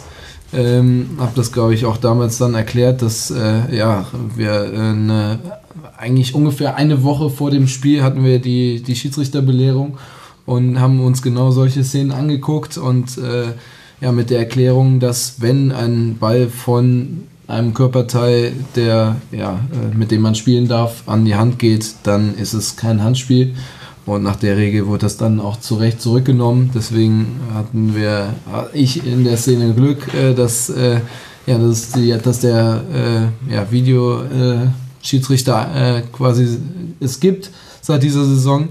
Ähm, und generell muss ich schon sagen, ähm, ich als Spieler schon äh, dafür bin, ähm, dass es äh, ja letztendlich ein bisschen mehr äh, in Anführungszeichen Gerechtigkeit gibt auf dem Platz, auch wenn ich es äh, tatsächlich auch ein bisschen nervig finde, dass es ja diese Unterbrechungen gibt, aber ähm, ja, wenn es äh, dann gut eingesetzt wird, finde ich das dann doch verk zu verkraften auf jeden Fall. Stichwort Unterbrechung und nervig, wie hast du das denn in Nürnberg wahrgenommen dann mit dem Tor? Ähm, ja, da war es halt so, dass ähm, ja, der, der Linienrichter die Fahne relativ früh gehoben hat, was ja eigentlich äh, ähm, ja nicht äh, sein sollte, weil äh, die Schiedsrichter ja eigentlich dazu angewiesen sind, äh, möglichst alles laufen zu lassen. Und sie machen das auch ziemlich akribisch eigentlich in allen Situationen, wo man als Abwehrspieler denkt, ja, da hättest du die doch schon heben, heben können, weil es so deutlich ist, dass es Abseits ist. In der Szene war es genau umgekehrt. Ähm, deswegen ähm, kann ich nachvollziehen, dass da einige Spieler, wenn sie die Fahne sehen, ähm, ja, nicht mehr ganz so, äh, ja, das, also beziehungsweise angehalten sind, also beziehungsweise kann ich nachvollziehen, dass manche Spieler aufhören zu spielen, sozusagen. Deswegen, ähm, ja, finde ich es auch relativ unglücklich, die Situation. Ähm, aber letztendlich, der Schiedsrichter hat nicht gepfiffen ähm, und äh, der Hauptschiedsrichter ist äh, der Chef auf dem Platz, deswegen war es auch da die richtige Entscheidung, wie es so abgelaufen ist. Zum Glück für uns, ja. Ja. Ich will noch, bevor wir zum Aktuellen kommen, einmal ganz kurz auf die letzte Saison zurückblicken. Es gab, ähm, wie die meisten sich schmerzlich erinnern werden, ein Derby am Millantor, was wir ziemlich hoch verloren haben. Und ähm, das darauf folgende Spiel war auswärts in Sandhausen wo es dann ein Banner vor der kompletten Gästekurve gab, wo drauf stand, nicht Pyro hat das Derby verloren, sondern nur eine mutlose Mannschaft. Ähm, es gab hier vor dem jetzigen Derby eine Diskussionsrunde in den Fernräumen, wo du dich da auch zu geäußert hast. Magst du noch mal sagen, wie das damals auf dich wirkte und wie du generell so Tapeten wahrnimmst? Ähm, ja, also in der Situation war es halt so, dass wir ja, ähm, alle geschockt waren von dem Spiel äh, in, äh, ja, äh, zu Hause gegen, gegen den HSV und von dem Ablauf und dem Ergebnis vom Spiel und äh, ja, wir da alle enttäuscht waren. Und ja, dann äh, versucht man sich als Spieler so ein bisschen davon zu berappeln und äh, will im nächsten Spiel ja vielleicht ein bisschen ja, zeigen, dass man es besser kann, beziehungsweise ähm, ja, versuchen, das ein bisschen, ja, bin ich wieder gut zu machen, aber dass man versucht, äh, seine Leistung wieder abzurufen. Und dann geht man vorm Spiel, äh, will man nochmal zu den Fans äh, ja, ähm, gehen und ja, sieht dann so einen Spruch. Fand ich halt, äh, ja, auf jeden Fall ein bisschen schwierig, ähm, wenn man das direkt vor so einem Spiel, wo man ja, sich dann wieder viel vornimmt, beziehungsweise ähm, er versucht wieder die, für die drei Punkte zu kämpfen. Ähm, ja, wenn man dann so einen Spruch liest und man wird dann daher, äh, ja, will man da hingehen. Wie gesagt, ist, äh, ich kann es nachvollziehen, dass ja, das, das gemacht wurde, weiß ich nicht, aber dass da alle enttäuscht waren von, äh, von dem Spiel und äh, vielleicht äh, letztendlich immer noch, äh, dass das immer noch tief steckt bei dem einen oder anderen. Aber wie gesagt, ähm, in der Situation fand ich es ein bisschen schwierig. Tim. Debbie. Ja, du kannst auch zuerst. nee, aber wie gehst du denn, du hast ja eben schon gesagt, wenn du, wenn Kritik und wenn, wenn die Medien uns ein bisschen nerven, dann kannst du damit einigermaßen umgehen. Mhm. Aber wenn du hast jetzt ja eben schon so ein bisschen beschrieben, wenn die Fans äh, Kritik an dir äußern, ähm, wie gehst du damit um? Weil ich habe auch manchmal so ein bisschen jetzt so das Gefühl, dass du, gerade wenn du scharf kritisiert wurdest in der Fanszene, fast äh, da so ein bisschen Kraft draus äh, geschöpft hast und irgendwie, vielleicht ist das ein falscher Eindruck, aber irgendwie auf einmal so ein bisschen ähm, mehr Gas gibst und so nach dem Motto, Mensch, jetzt zeige ich es denen aber mal, jetzt zeige ähm, es gern. Also ich habe generell gar nichts gegen Kritik. Ähm, ähm, sondern äh, letztendlich habe ich da sogar persönlich relativ wenig, äh, wenig äh, Probleme mit, weil ähm, alles, was über mich gesagt wird oder kritisiert wird, ähm, ich bin mein schärfster Kritiker selber, äh, muss, ich, muss, ich, muss ich sagen, weil alles, was jemand sagt zu mir, sage ich, ja, okay, sehe ich äh, genauso. Ich glaube, ähm, meine Frau hat noch nie mitbekommen, dass ich gesagt habe, ich bin zufrieden mit einem, mit einem Spiel von mir oder äh, also von mir persönlich, sondern ich sage immer, also ich bin extrem selbstkritisch und äh, versuche immer irgendwie was besser zu machen, auch, auch wenn es vielleicht schon gut ist. Ähm, aber was halt, was ich halt ja in der Situation schwierig fand, ist, dass uns quasi ähm, vorgeworfen wo wurde, zu einem Teil, das wir nicht wo wollten.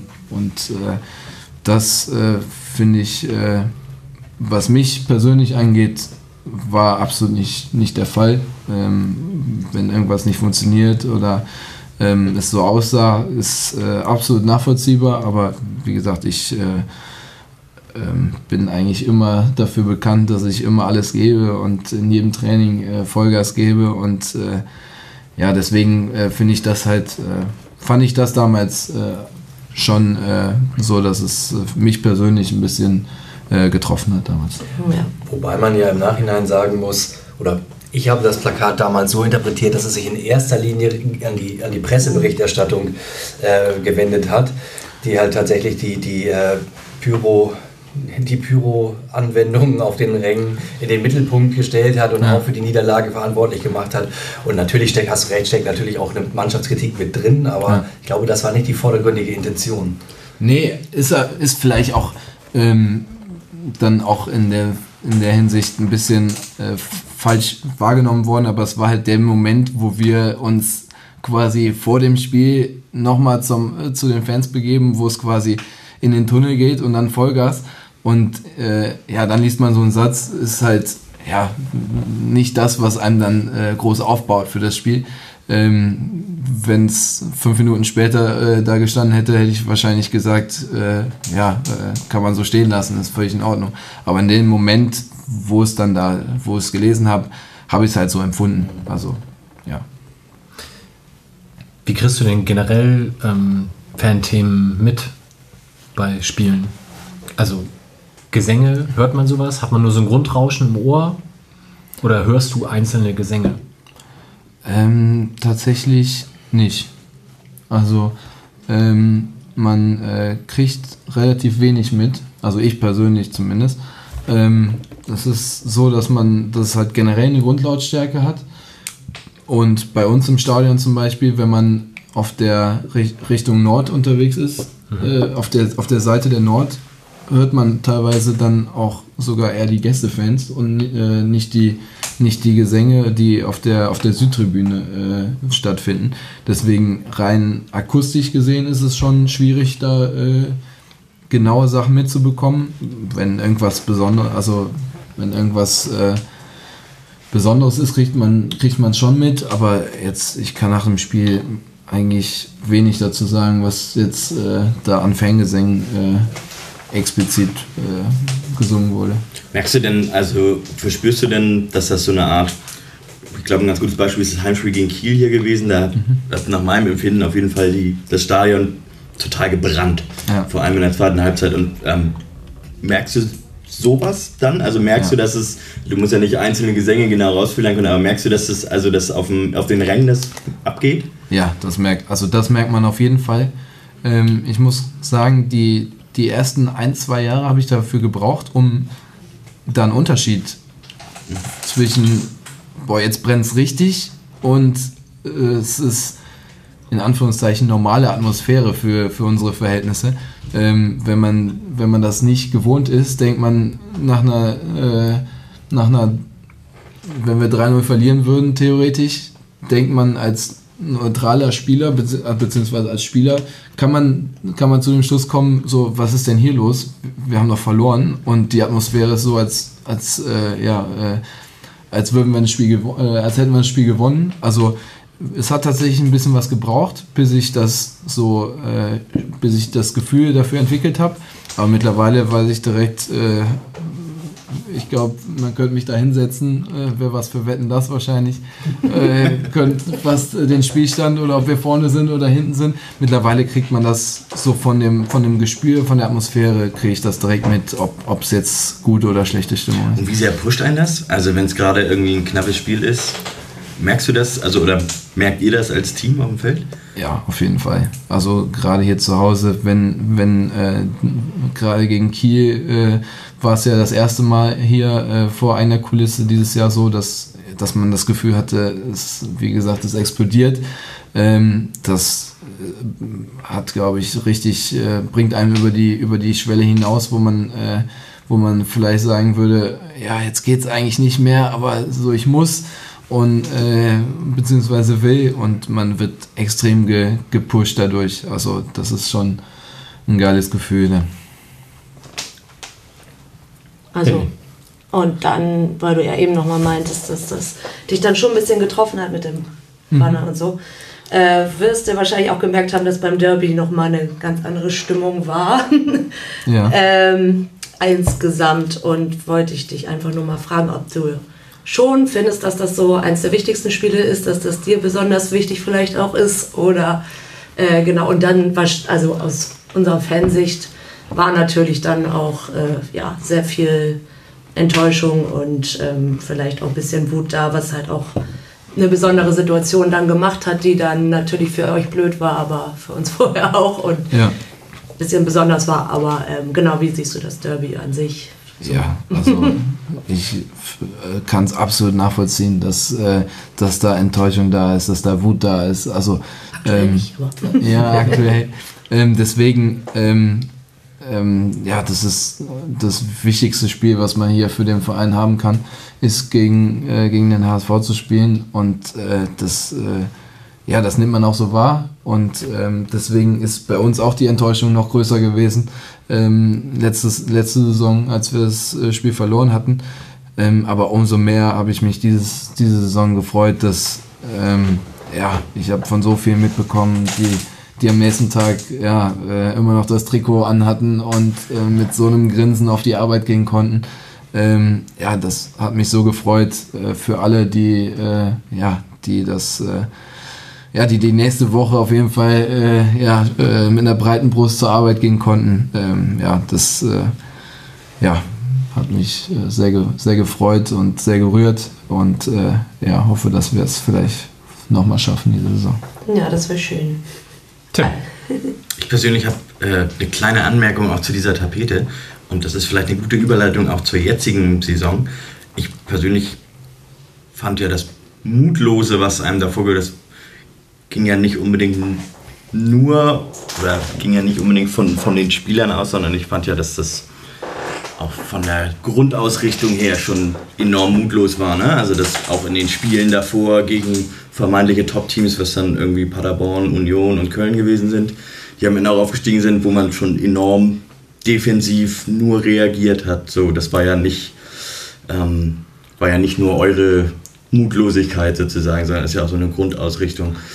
Da hast du vor der Saison, vor der jetzigen Saison gesagt, dass ähm, du schon merkst, dass da ein anderer Trainer auf jeden Fall da ist und ein anderer Fußball gespielt wird. Du hast ja gesagt, ihr habt mehr, erzeugt mehr Druck auf den Ball im Defensivverbund und ihr verteidigt mehr nach vorne. Ich glaube, jeder sieht jetzt, dass ihr, dass das anders ist, was auf dem Feld passiert. Ja. Erzähl mal, was ist das für ein Prozess? Wie entwickelt sich das? Ja, also der Trainer hat äh, das von Anfang an äh, letzte Saison äh, hat aktiven Fußball gefordert von uns, dass wir ähm, ja, immer zum Ball verschieben, dass wir äh, immer Druck auf den Ball äh, haben wollen. Ähm, geht nicht in allen Situationen, aber es ist halt ja, ziemlich konträr zu dem, was wir vorher gemacht haben. Äh, vorher haben wir ja, abwartenden Fußball gespielt, wir waren passiv, wir haben tief in unserer Hälfte gestanden und ja, in Anführungszeichen gehofft, dass der Gegner äh, den Ball vorbeischießt, da wir dann wieder Ballbesitz haben.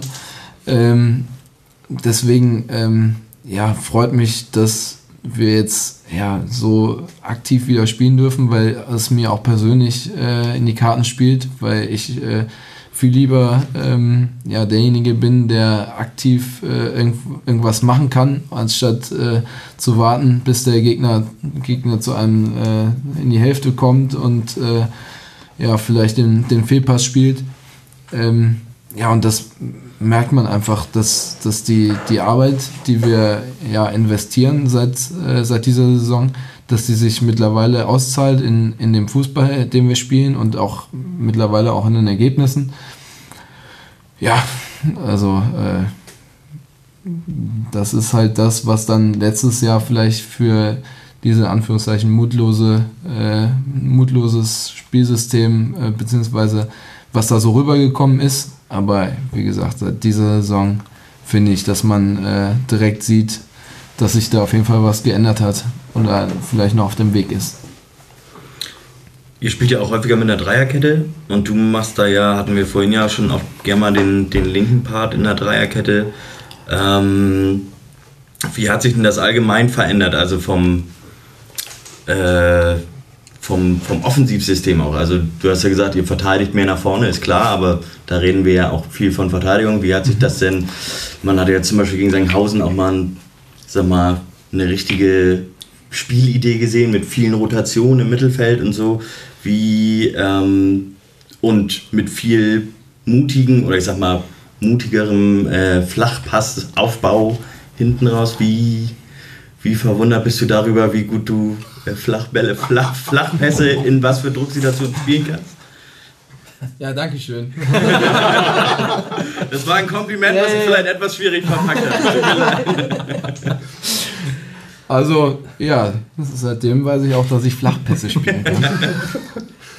Die dann Nein, wahrscheinlich ja sogar angekommen sind. Nein, es war ja, es war ja lange Zeit so, dass ähm, aus Drucksituationen gerade in der, im, im Spielaufbau sich viel mit langen Bällen gelöst wurde. Jetzt ist es jetzt unter in, zur neuen Saison ist es ja tatsächlich viel so, dass dann trotzdem das noch fa- fast noch mehr fokussiert wird, ähm, eben diese Drucksituation zu erzeugen, um da eben Löcher zu reißen auch.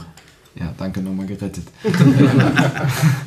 ähm, ja, ich glaube, dass wir generell mutiger geworden sind. Ähm, dass wir, ähm, ja, jeder das Selbstvertrauen hat im Moment, äh, dass wir nicht die Bälle lang spielen wollen, beziehungsweise äh, ja, es auch machen, sondern dass wir auf, eigentlich auf allen Positionen äh, ja, uns so fühlen, dass wir, dass wir auch fußballerisch uns hinten lösen können, dass wir vorne gefährlich sein, äh, sein können. Das hat man letztes Jahr, muss ich ehrlich gestehen, auch nicht immer in jedem, in jedem Spiel äh, gedacht, dass also teilweise waren Spiele dabei, wo man wo ich gezittert habe, so von wegen hoffentlich äh, schießt der Gegner kein Tor, weil äh, für mich auch selbst die Idee gefehlt hat, wie wir an dem Tag Tore schießen wollen. Ähm, ich glaube, die letzten Spiele haben wir jedes Mal ein Tor geschossen. Äh, Ihr seid das einzige Team, was immer getroffen hat bisher in der zweiten Liga. ja, also das sagt, glaube ich, auch schon viel aus über ja, den Fußball, den wir spielen, beziehungsweise die Ausrichtung. Ähm, unser Trainer will, ist da auch sehr, sehr ehrgeizig, äh, ähm, viele Tore zu schießen. Ähm, die, die Trainer, die ich davor hatte, die waren, ähm, ja, die waren immer stolz darauf, äh, wenn wir, wenn wir zu Null gespielt haben und wenn wir 1-0 gewonnen haben, war das, war das eigentlich das Schönste für die, für die, Trainer, für die Trainer davor, also für Kauczynski, glaube ich.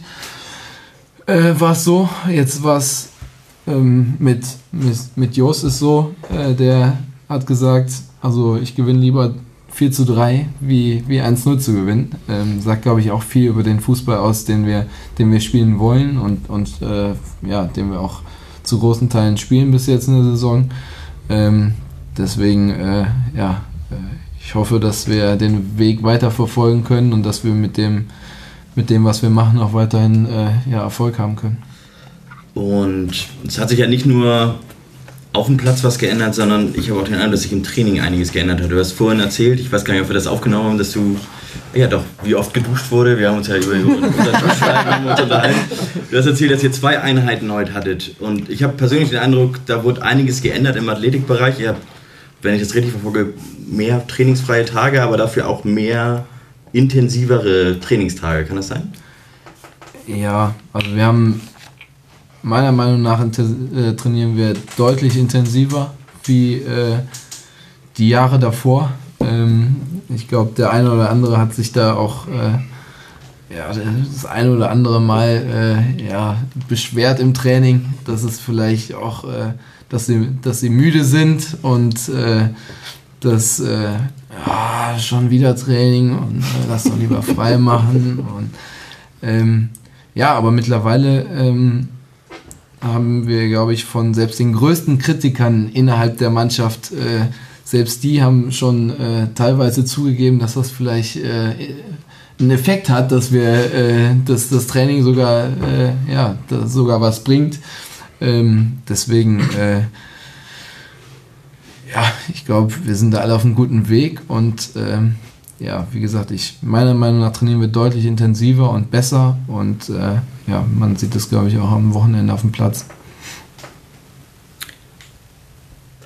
Und das liegt hauptsächlich äh, am Trainer, das jetzt also bei dir persönlich, muss ja leider zugeben, ein paar meiner Freunde haben dich in den letzten Jahren manchmal kritisiert und sind mittlerweile richtige Fans geworden, also wirklich.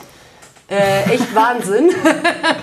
äh, als wärst du auf einmal ein anderer Mensch. Ähm, liegt das äh, am Trainer? Liegt das äh, Kapitätsbinde, die du da auf einmal hast? Oder äh, kannst du das irgendwie erklären, was auf einmal los ist, dass du so aufgeblüht bist? Was ist denn los bei dir? Ja. Was ist los bei dir? Also sehr gut. Ja. Es ist wirklich schön, dass du hier bist. Ja. Man hört das jetzt nicht raus, weil wir freuen uns wirklich. Nee, wirklich. Ja, ich muss tatsächlich gestehen, also das, was du gerade sagst, von wegen, was ist denn los mit dir? Du spielst ja die Saison tatsächlich ganz gut. Nach dem Motto, Sehr gut. das habe ich, ja genau, aber das habe ich tatsächlich, glaube ich, äh, so häufig gehört in letzter Zeit, dass ich selber denke, äh, ja, was habe ich denn die letzten Jahre gemacht? War ich auch schon da? Ähm, nee, also äh, ich glaube, dass der Trainer uns ja echt gut vorbereitet in jedem Spiel, dass wir ähm, jeden Spiel einen Plan haben, dass wir alle davon profitieren.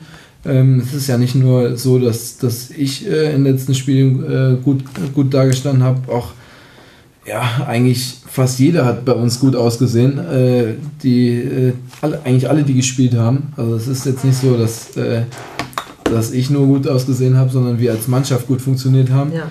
Ähm, und äh, ja, die Frage, was jetzt, äh, warum, äh, also ich glaube, der Trainer tut uns gut, wir haben Selbstvertrauen ähm, dieses Jahr. Ähm, wir merken, dass, äh, dass wir fit sind, mittlerweile alle, ähm, dass wir ja, dem Gegner äh, vielleicht in der einen oder anderen Situation dann äh, dadurch auch äh, überlegen sind, weil wir ja so gut arbeiten bzw. gearbeitet haben.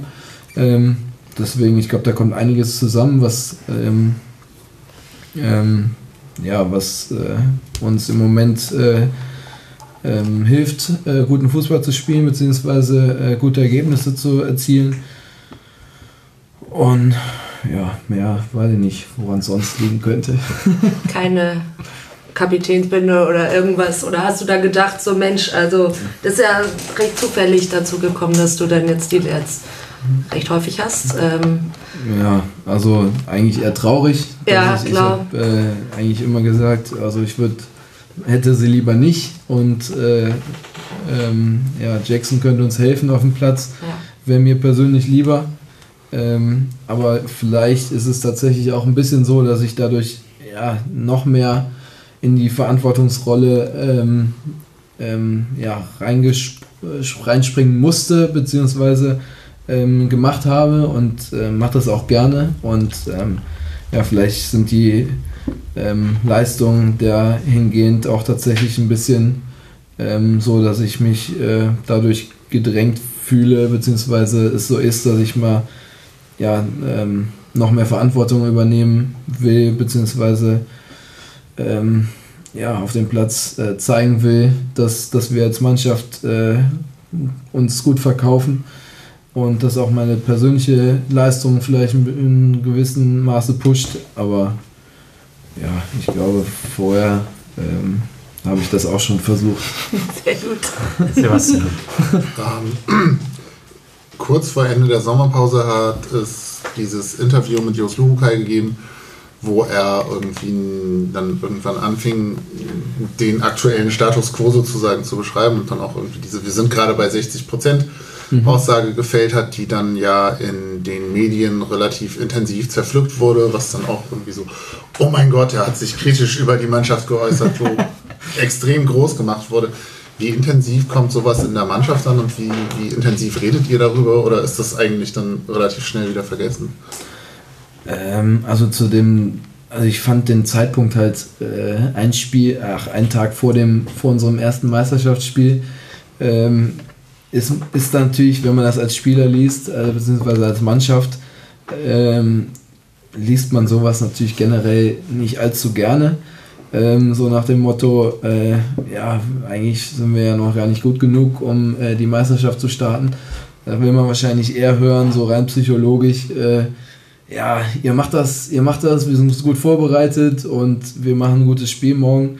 Ähm, aber letztendlich hat er das angesprochen, was, ähm, was sich vielleicht nicht jeder traut zu sagen. Aber letztendlich hat er das gesagt, was, was, er, was er denkt, beziehungsweise ähm, dass wir noch nicht bei 100% sind zum, zum Meisterschaftsstart. Das äh, hat auch, glaube ich, jeder dann äh, in den folgenden Spielen darauf äh, gesehen, dass wir noch Probleme haben, 90 Minuten, äh, unsere Leistung 90 Minuten auf den Platz zu bringen. Und ähm, ja, letztendlich äh, hat er das, äh, was er aus den Trainingen oder aus, den, äh, Vorbere aus der Vorbereitung, was er da gesehen hat, hat er, hat er angesprochen und wollte da auch keinem, glaube ich, auf die Füße treten, aber es ja, hat, äh, wenn ich das so sagen muss, glaube ich, nicht jeder aus der Mannschaft äh, hat das gefreut, dass äh, das Interview so äh, geführt wurde. Aber letztendlich ist es der Job eines Cheftrainers, ähm, ja, auch die Mannschaft darauf hinzuweisen, ähm, dass wir vielleicht äh, ja, mehr arbeiten müssen, um erfolgreich zu sein. Ähm, und deswegen glaube ich, dass er da alles richtig, äh, beziehungsweise die richtigen, äh, die richtigen Knöpfe gedrückt hat ähm, und die richtigen Sachen auch angesprochen hat. Und mir ist es persönlich lieber, wenn sowas ja, direkt angesprochen wird, beziehungsweise wenn man da gesagt hätte, ähm, ja, wir, wir wollen aufsteigen dieses Jahr, ähm, wie das auch die letzten Jahre bei manchen anderen Vereinen äh, schiefgegangen ist, glaube ich, wären wir auch nicht weitergekommen. Ähm, deswegen, ähm, er, er verlangt viel von uns und äh, ja, wir versuchen ja auch äh, ja, dem gerecht zu werden, was äh, glaube ich eigentlich gar nicht möglich ist, weil er recht perfe perfektionistisch ist. Aber ähm, ja, wir versuchen da uns jeden Tag zu verbessern und ich glaube, äh, dann profitieren wir alle davon. Kennst du deinen Kicker-Notenschnitt? Verfolgst du sowas? Mhm. Aktuell.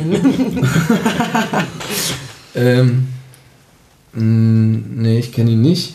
ähm, und ich verfolge es tatsächlich ab und zu, gucke ich mal rein und gucke, wie, ähm, ob die Wahrnehmung der Presse dem entspricht, was ich selber wahrnehme. Ähm, aber ich gucke jetzt da jetzt nicht jede Woche nach und äh, ähm, ja. Äh, Weil der Kicker-Notenschnitt gibt dem recht, was Debbie gerade schon gesagt hat. Ich zitiere mal die letzten Jahre seit deinem Wechsel hierher. Ähm, 4,05, 3,62, 4,0, 3,87, 3,65. Das waren also die Saisons bisher. Die Saison 3,11. Also alle, die sagen, was hast du in den letzten Jahren gemacht, haben recht. ja. ja, was war da los? Nein, aber vielleicht daran anschließend eine Frage von Arne. Ähm, dann kannst du gerne auch nochmal zu Kickernoten generell Stellung nehmen. Äh, nimmt man als Spieler eigentlich die Berichterstattung über den Verein durch Fanmedien, in Klammern durch Blogs, Podcasts etc. wahr und wird darüber in der Mannschaft gesprochen oder wird das weitestgehend höflich ignoriert? Und da kannst du natürlich genau wie über Fanmedien jetzt gerne auch Abendblatt, Mopo, Bild, Kicker, sonst was mit reinnehmen. Ähm, ja, also über Sachen, die in der Zeitung stehen und in Medien äh, stehen, wird auf jeden Fall gesprochen. Ähm, gerade wenn es äh, ja, äh, über, über Leute, äh, es sind ja auch lustige Artikel teilweise dabei, beziehungsweise ähm, also auf jeden Fall wird darüber gesprochen und diskutiert. Ähm, ob da jetzt alles äh, groß ausgeschlachtet wird bei uns in der Mannschaft, glaube ich nicht. Äh, ähm, letztendlich äh, steht ja eigentlich jeden Tag was in, der Man äh, in, in äh, sämtlichen Medien über uns beziehungsweise über den Verein. Also alles kann man da jetzt nicht äh, verfolgen, äh, beziehungsweise kriegt man auch gar nicht mit. Dann äh, wären wir, glaube ich, äh, den ganzen Tag beschäftigt, uns mit sowas zu beschäftigen. Ähm, aber wenn irgendwas Brisantes ist, kriegt man das auf jeden Fall mit. Kriegt ihr von der Pressemitteilung so eine Art Pressespiegel, vielleicht auch persönlich, wenn jetzt über einen Spieler was konkret veröffentlicht wird? Nee. Also Klammer auf, jetzt gerade vorgestern gab es einen Artikel oder letzte Woche gab es einen Artikel über, über Mats in einem englischsprachigen Portal. So, wo ich halt denke, was weiß ich, vielleicht hat jeder Spieler einen Google Alert auf seinen Namen, dann wird das irgendwie mitkriegen. Aber im Zweifel, weil es halt nicht Abendblatt Bild Mopo ist, kriegt er das ja so selber gar nicht mit. Ich glaube, Daniel Bubalasch fragt dich gleich nach der Aufnahme, was in Google ich wollte, Meine Frage wäre, ob Mike das für sich selber eingerichtet hat. das wäre. Ähm, Übrigens ein sehr guter Artikel über Mats Mölle-Dali, wie ich finde. Und das, das liegt stimmt, nicht an dem, was wir dazu beigetragen haben. Nein, nein, vor allem die Zeit, die er in Freiburg hatte und davor, das fand ich total Das war total lesenswert, ja. ja. Stimmt. Ähm, also, es ist eigentlich tatsächlich so, dass, ähm, wenn ein Artikel geschrieben wird, ähm, kriegt man das tatsächlich selber mit, weil eigentlich im Vorfeld äh, von so einem Artikel eigentlich ein Interview geführt wird, was man dann auch selber geben muss. Deswegen weiß man dann auch tatsächlich, dass in den nächsten ein, zwei Tagen auf jeden Fall ein Artikel folgt. Deswegen kriegt man das selber schon mit, wenn über einen selber etwas geschrieben wird. Ähm, aber ja, äh, über andere äh, oder ein Zusammenschnitt von den Presseartikeln äh, den kriegen wir nicht. Kennst du das, kennst du das Kiezkicker-Fanzine oder den zugehörigen Blog? Tatsächlich nicht. Da hättest du vor einigen, einigen Tagen, Wochen auf jeden Fall einen Artikel lesen können. Ich glaube, die Überschrift war Mea culpa Daniel Bubala, genau. wo sich der Verfasser ausdrücklich entschuldigt hat für einige kleinere Wutausbrüche in den letzten äh, Jahren, Monaten. Und ähm, ja. herzensehrlich und sehr, sehr freundlich erklärt hat, mein Gott, habe ich mich in diesem äh, wunderbaren Spieler geirrt. Ja, er hat aber jetzt auch vorher zu mir gesagt, ich soll dich fragen, ob das jetzt äh, du bist auf dem Platz oder dein äh, Zwillingsbruder und der Boballa, der eigentlich ist im Keller eingesperrt, der die letzten Jahre gespielt hat. Aber also inzwischen ist er, wie gesagt, sehr, sehr begeistert.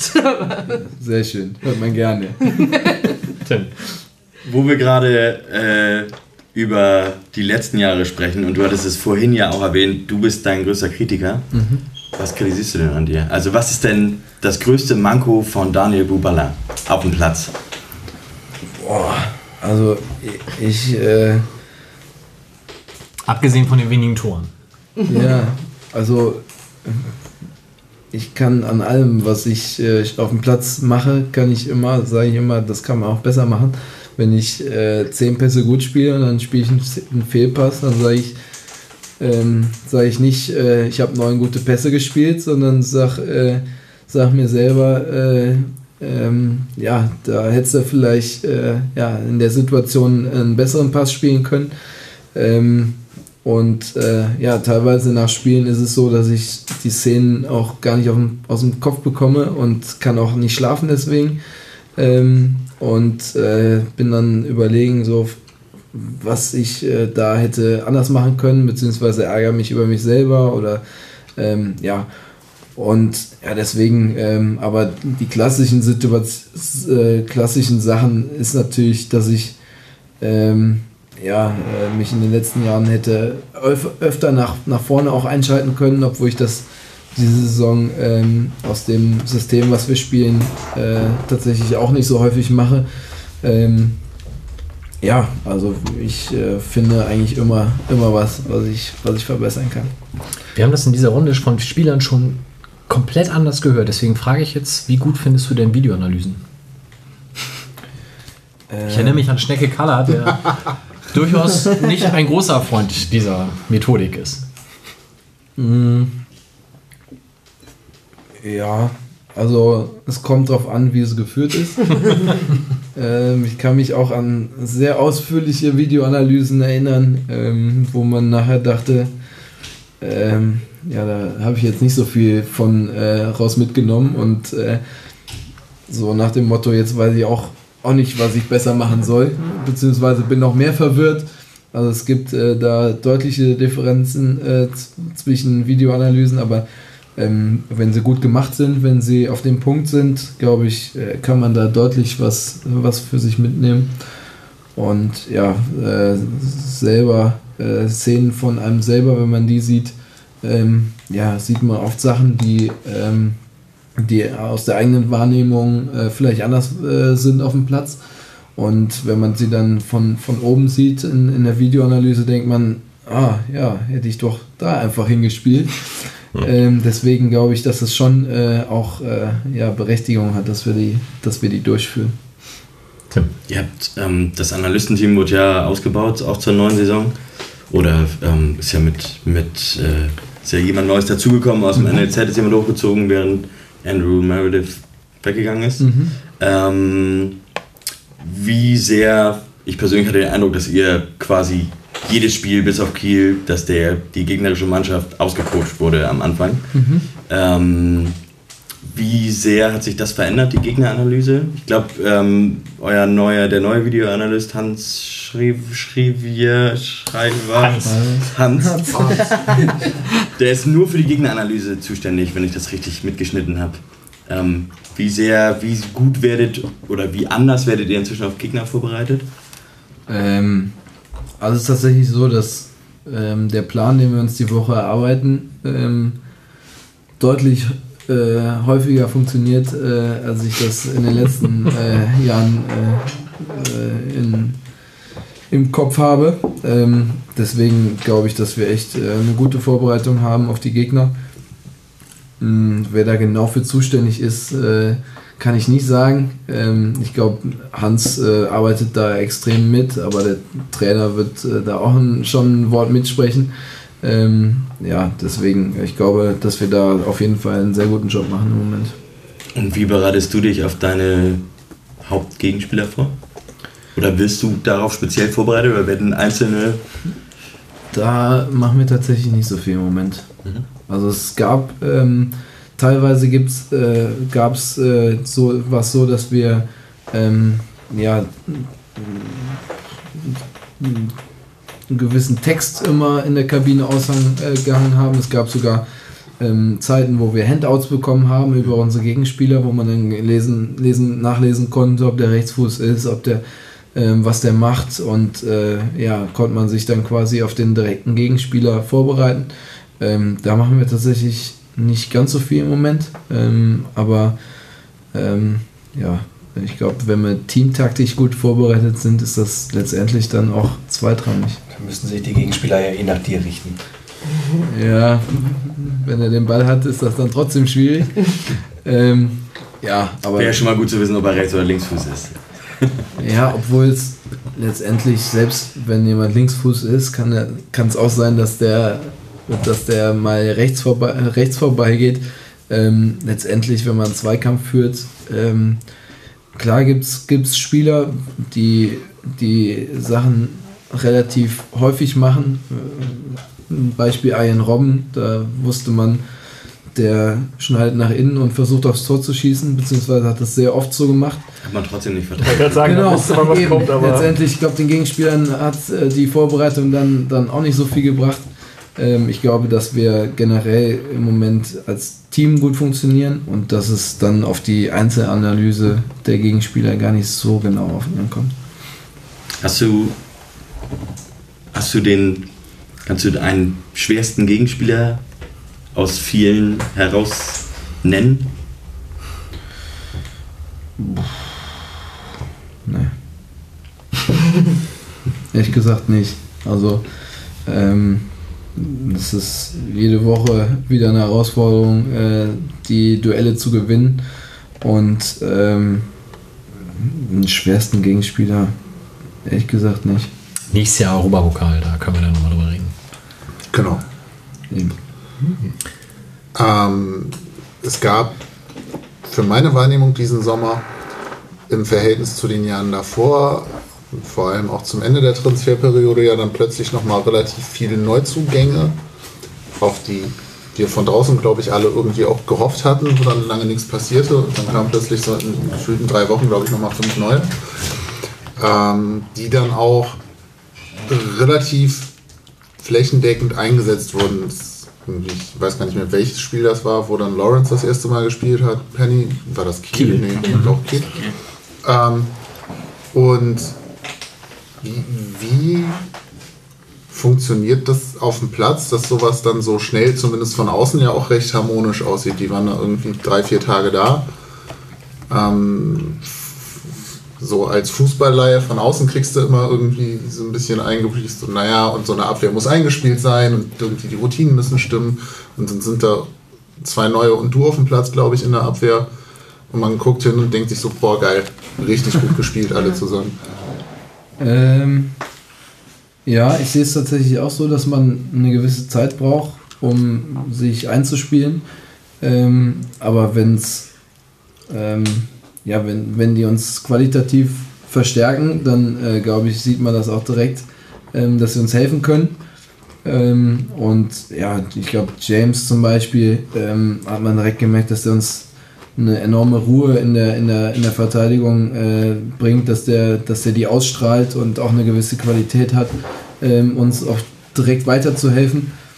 Und ähm, ja, das, das sind halt so Spieler, wo man, wo man von Beginn an, da braucht man nicht, nicht die große Einspielzeit, sondern äh, der weiß, der weiß, wie man, wie man das zu machen hat als Innenverteidiger und wenn man daneben spielt, dann äh, ja, weiß man auch, äh, wie, wie, also vom ersten Tag an, wie man das dann äh, machen muss.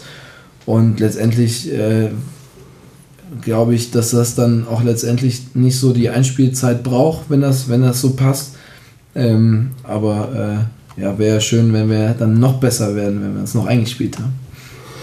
Und wie läuft es sprachlich mit den ja dann doch jetzt auch diversen, überwiegend glaube ich englischsprachlichen ähm, Spielern? Ist das relativ simpel dann oder ist das eine große Umstellung für, für dich dann? Ähm, es ist halt, also ist so, dass wir, dass die Sprache auf dem Platz, äh, beziehungsweise in der Endverteidigung, glaube ich, die letzten Spiele eigentlich Englisch war, beziehungsweise ist. Ähm, weil, weil mit deutschen Kommandos dann noch ein bisschen schwierig ist für die, die gerade neu kommen. Und äh, Wir Mike nochmal Ja. ja. sehen, weiß ich nicht genau, aber Fliege verschluckt. Ähm, ja, auf jeden Fall im Moment sind die Kommandos auf Englisch, ähm, aber es ist ja jetzt nicht so, dass wir ausführliche Gespräche führen müssen auf dem Platz.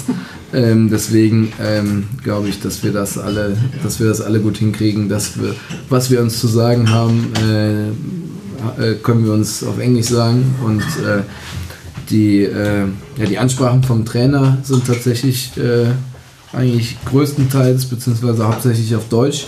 Also äh, ja, ich glaube, der ein oder andere versteht da auch schon ein paar Worte von. Also ich glaube, die haben auch äh, Unterricht äh, alle bei uns, äh, die, die jetzt noch kein Deutsch können, die äh, lernen es jetzt gerade. Deswegen ähm, glaube ich, dass wir auch da auf einem guten Weg sind.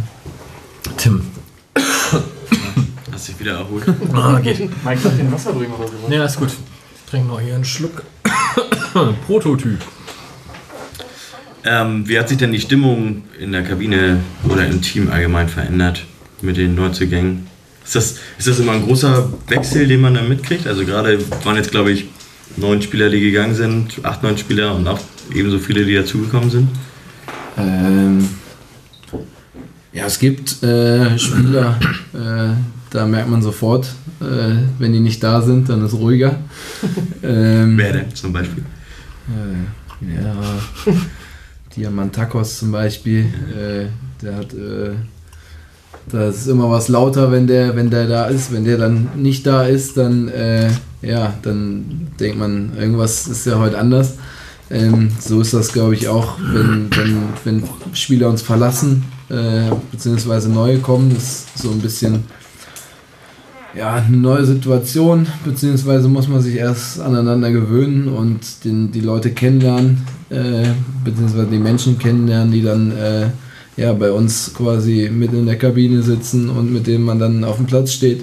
Ähm, jetzt ist es natürlich nochmal eine Situation, äh, dadurch, dass so viele Neuzugänge gekommen sind, so auf den letzten Drücker, ist äh, so, dass wir kaum noch Platz haben in der Kabine, die Platz aus allen Nähten. Ähm, teilweise sitzen die Spieler schon auf, äh, haben keinen eigenen Spind mehr, sondern haben, äh, müssen, müssen auf Holzbänken in der Mitte sitzen. Ähm, weil wir. So ein Rollcontainer. Ja, so, so gefühlt. Ähm, das ist halt dann ein bisschen doof dann für diejenigen, äh, die dann keinen eigenen Platz haben, um ihre Sachen dann hinzulegen. Ähm, deswegen äh, ja, ist ein bisschen schwierige Situation platztechnisch, aber sonst äh, ist die Stimmung super. Ähm, beziehungsweise ähm, ja, mittlerweile super. Ähm, die nach dem Interview, den das der Trainer gegeben hat, äh, Anfang, ähm, Anfang der Saison war es teilweise so, dass es dadurch, dass wir dann auch so viele waren und äh, ja, da äh, die Ergebnisse noch nicht so gepasst haben, waren war es teilweise Anfang der Saison ein bisschen schwierig äh, von der Stimmung her, beziehungsweise Da hat es rumort. haben das genau, genau richtig. Ähm, dass, äh, dass wenn man so viele Spieler sind, äh, ist äh, in der Mannschaft, dass dann nur elf spielen können, äh, ist natürlich eine Situation, äh, die selbstverständlich ist, aber die dann auch nicht immer einfach ist für die, die ähm, vor allem die letzten Jahre eigentlich pausenlos gespielt haben, die plötzlich äh, ähm, ja, auf der Bank Platz nehmen müssen oder teilweise sogar nicht mal im Kader sind, ist halt schon, wenn man sich in die Spiele reinversetzt, äh, ja, ist das erstmal eine richtig heftige Situation und äh, eine große Frustration, mit denen äh, die Spieler dann äh, ja, versuchen um, äh, äh, umzugehen. Und mittlerweile ist es aber so, dass man, ähm, dass man sieht, dass keiner den Kopf, Kopf äh, in den Sand steckt, sondern äh, gerade im Testspiel jetzt letzte Woche, wo ähm, ja, wo, wo diese, die Spieler, die jetzt äh, die letzten Wochen wenig zum Einsatz kamen, eigentlich äh, komplett gespielt haben und wir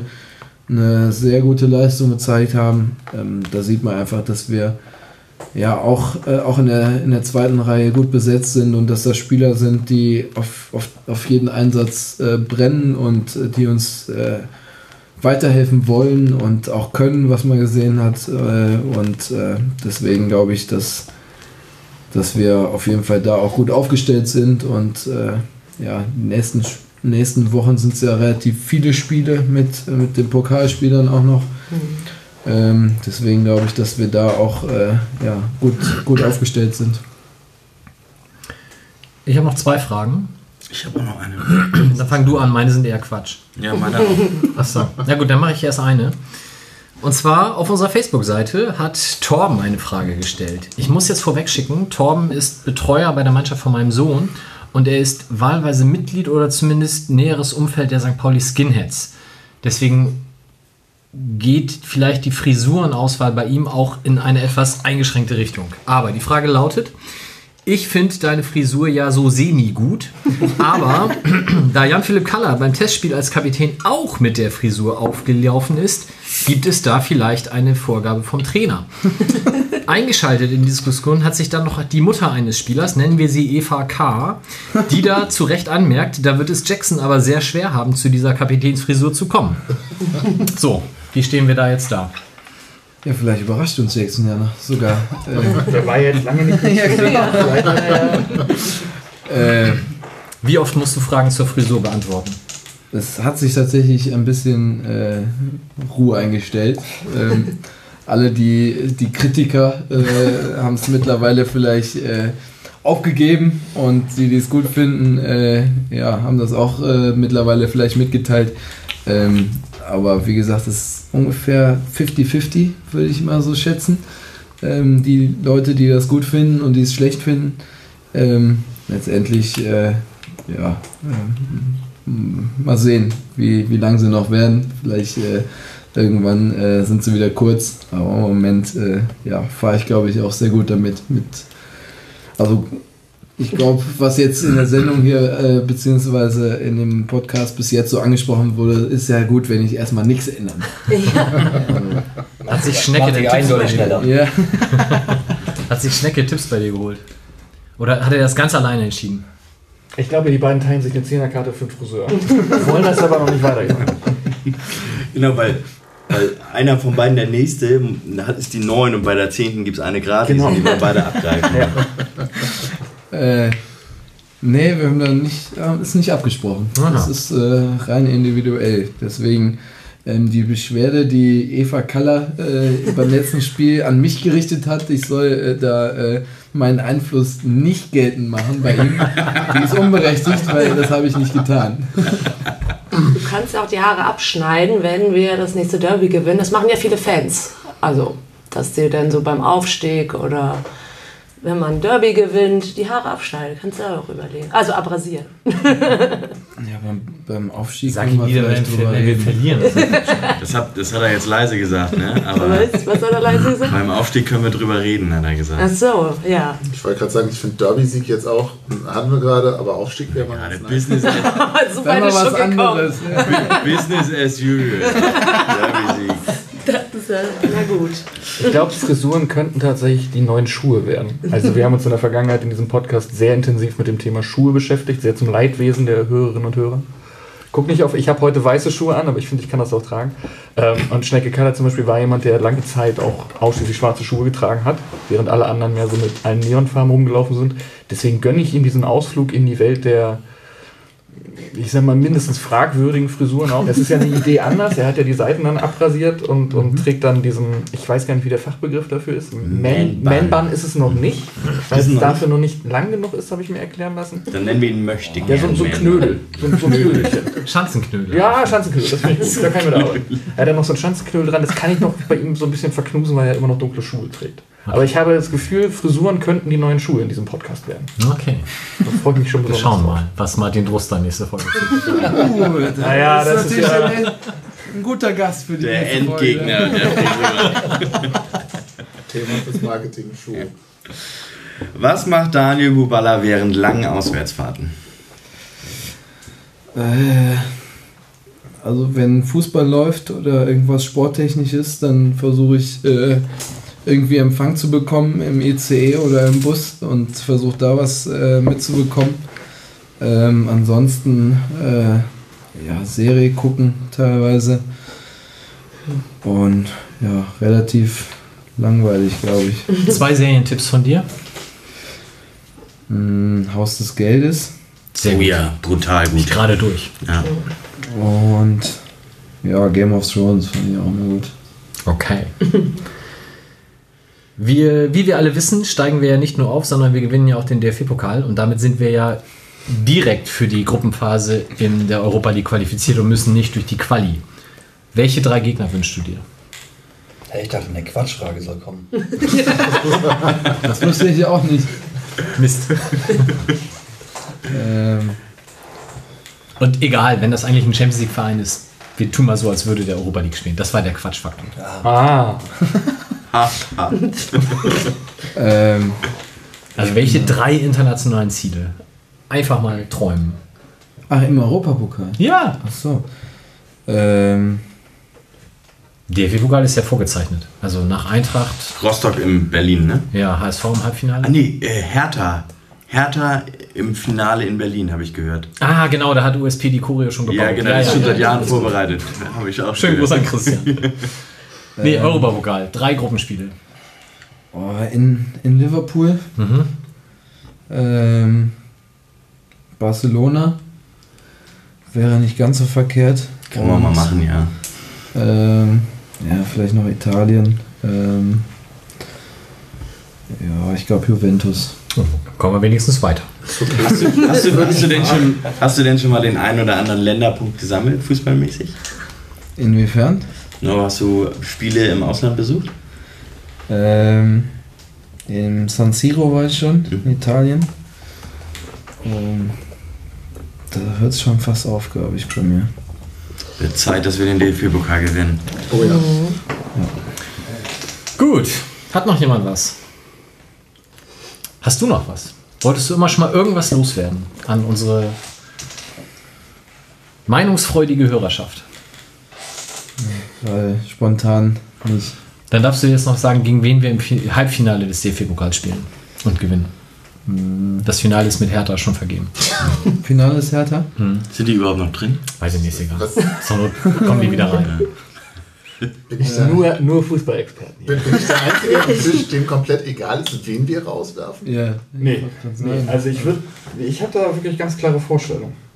Ja, jetzt Also- aber hau Okay, dann mach du. So ganz egal ist, Ja, mir das halt, ist mir das halt nicht. Also ich, ähm, ich würde auch gerne mal Berlin erreichen, nicht nach, nach komische Stadtteile, sondern ins, ins Stadion, deswegen äh, schon das Finale. Und ähm, ich würde schon gerne noch mal gegen so ein, zwei Erstligisten spielen. Jetzt hau die Namen raus, Mann. Aber ich warte noch, So genau ist der. ich warte noch, Wolfsburg und Paderborn.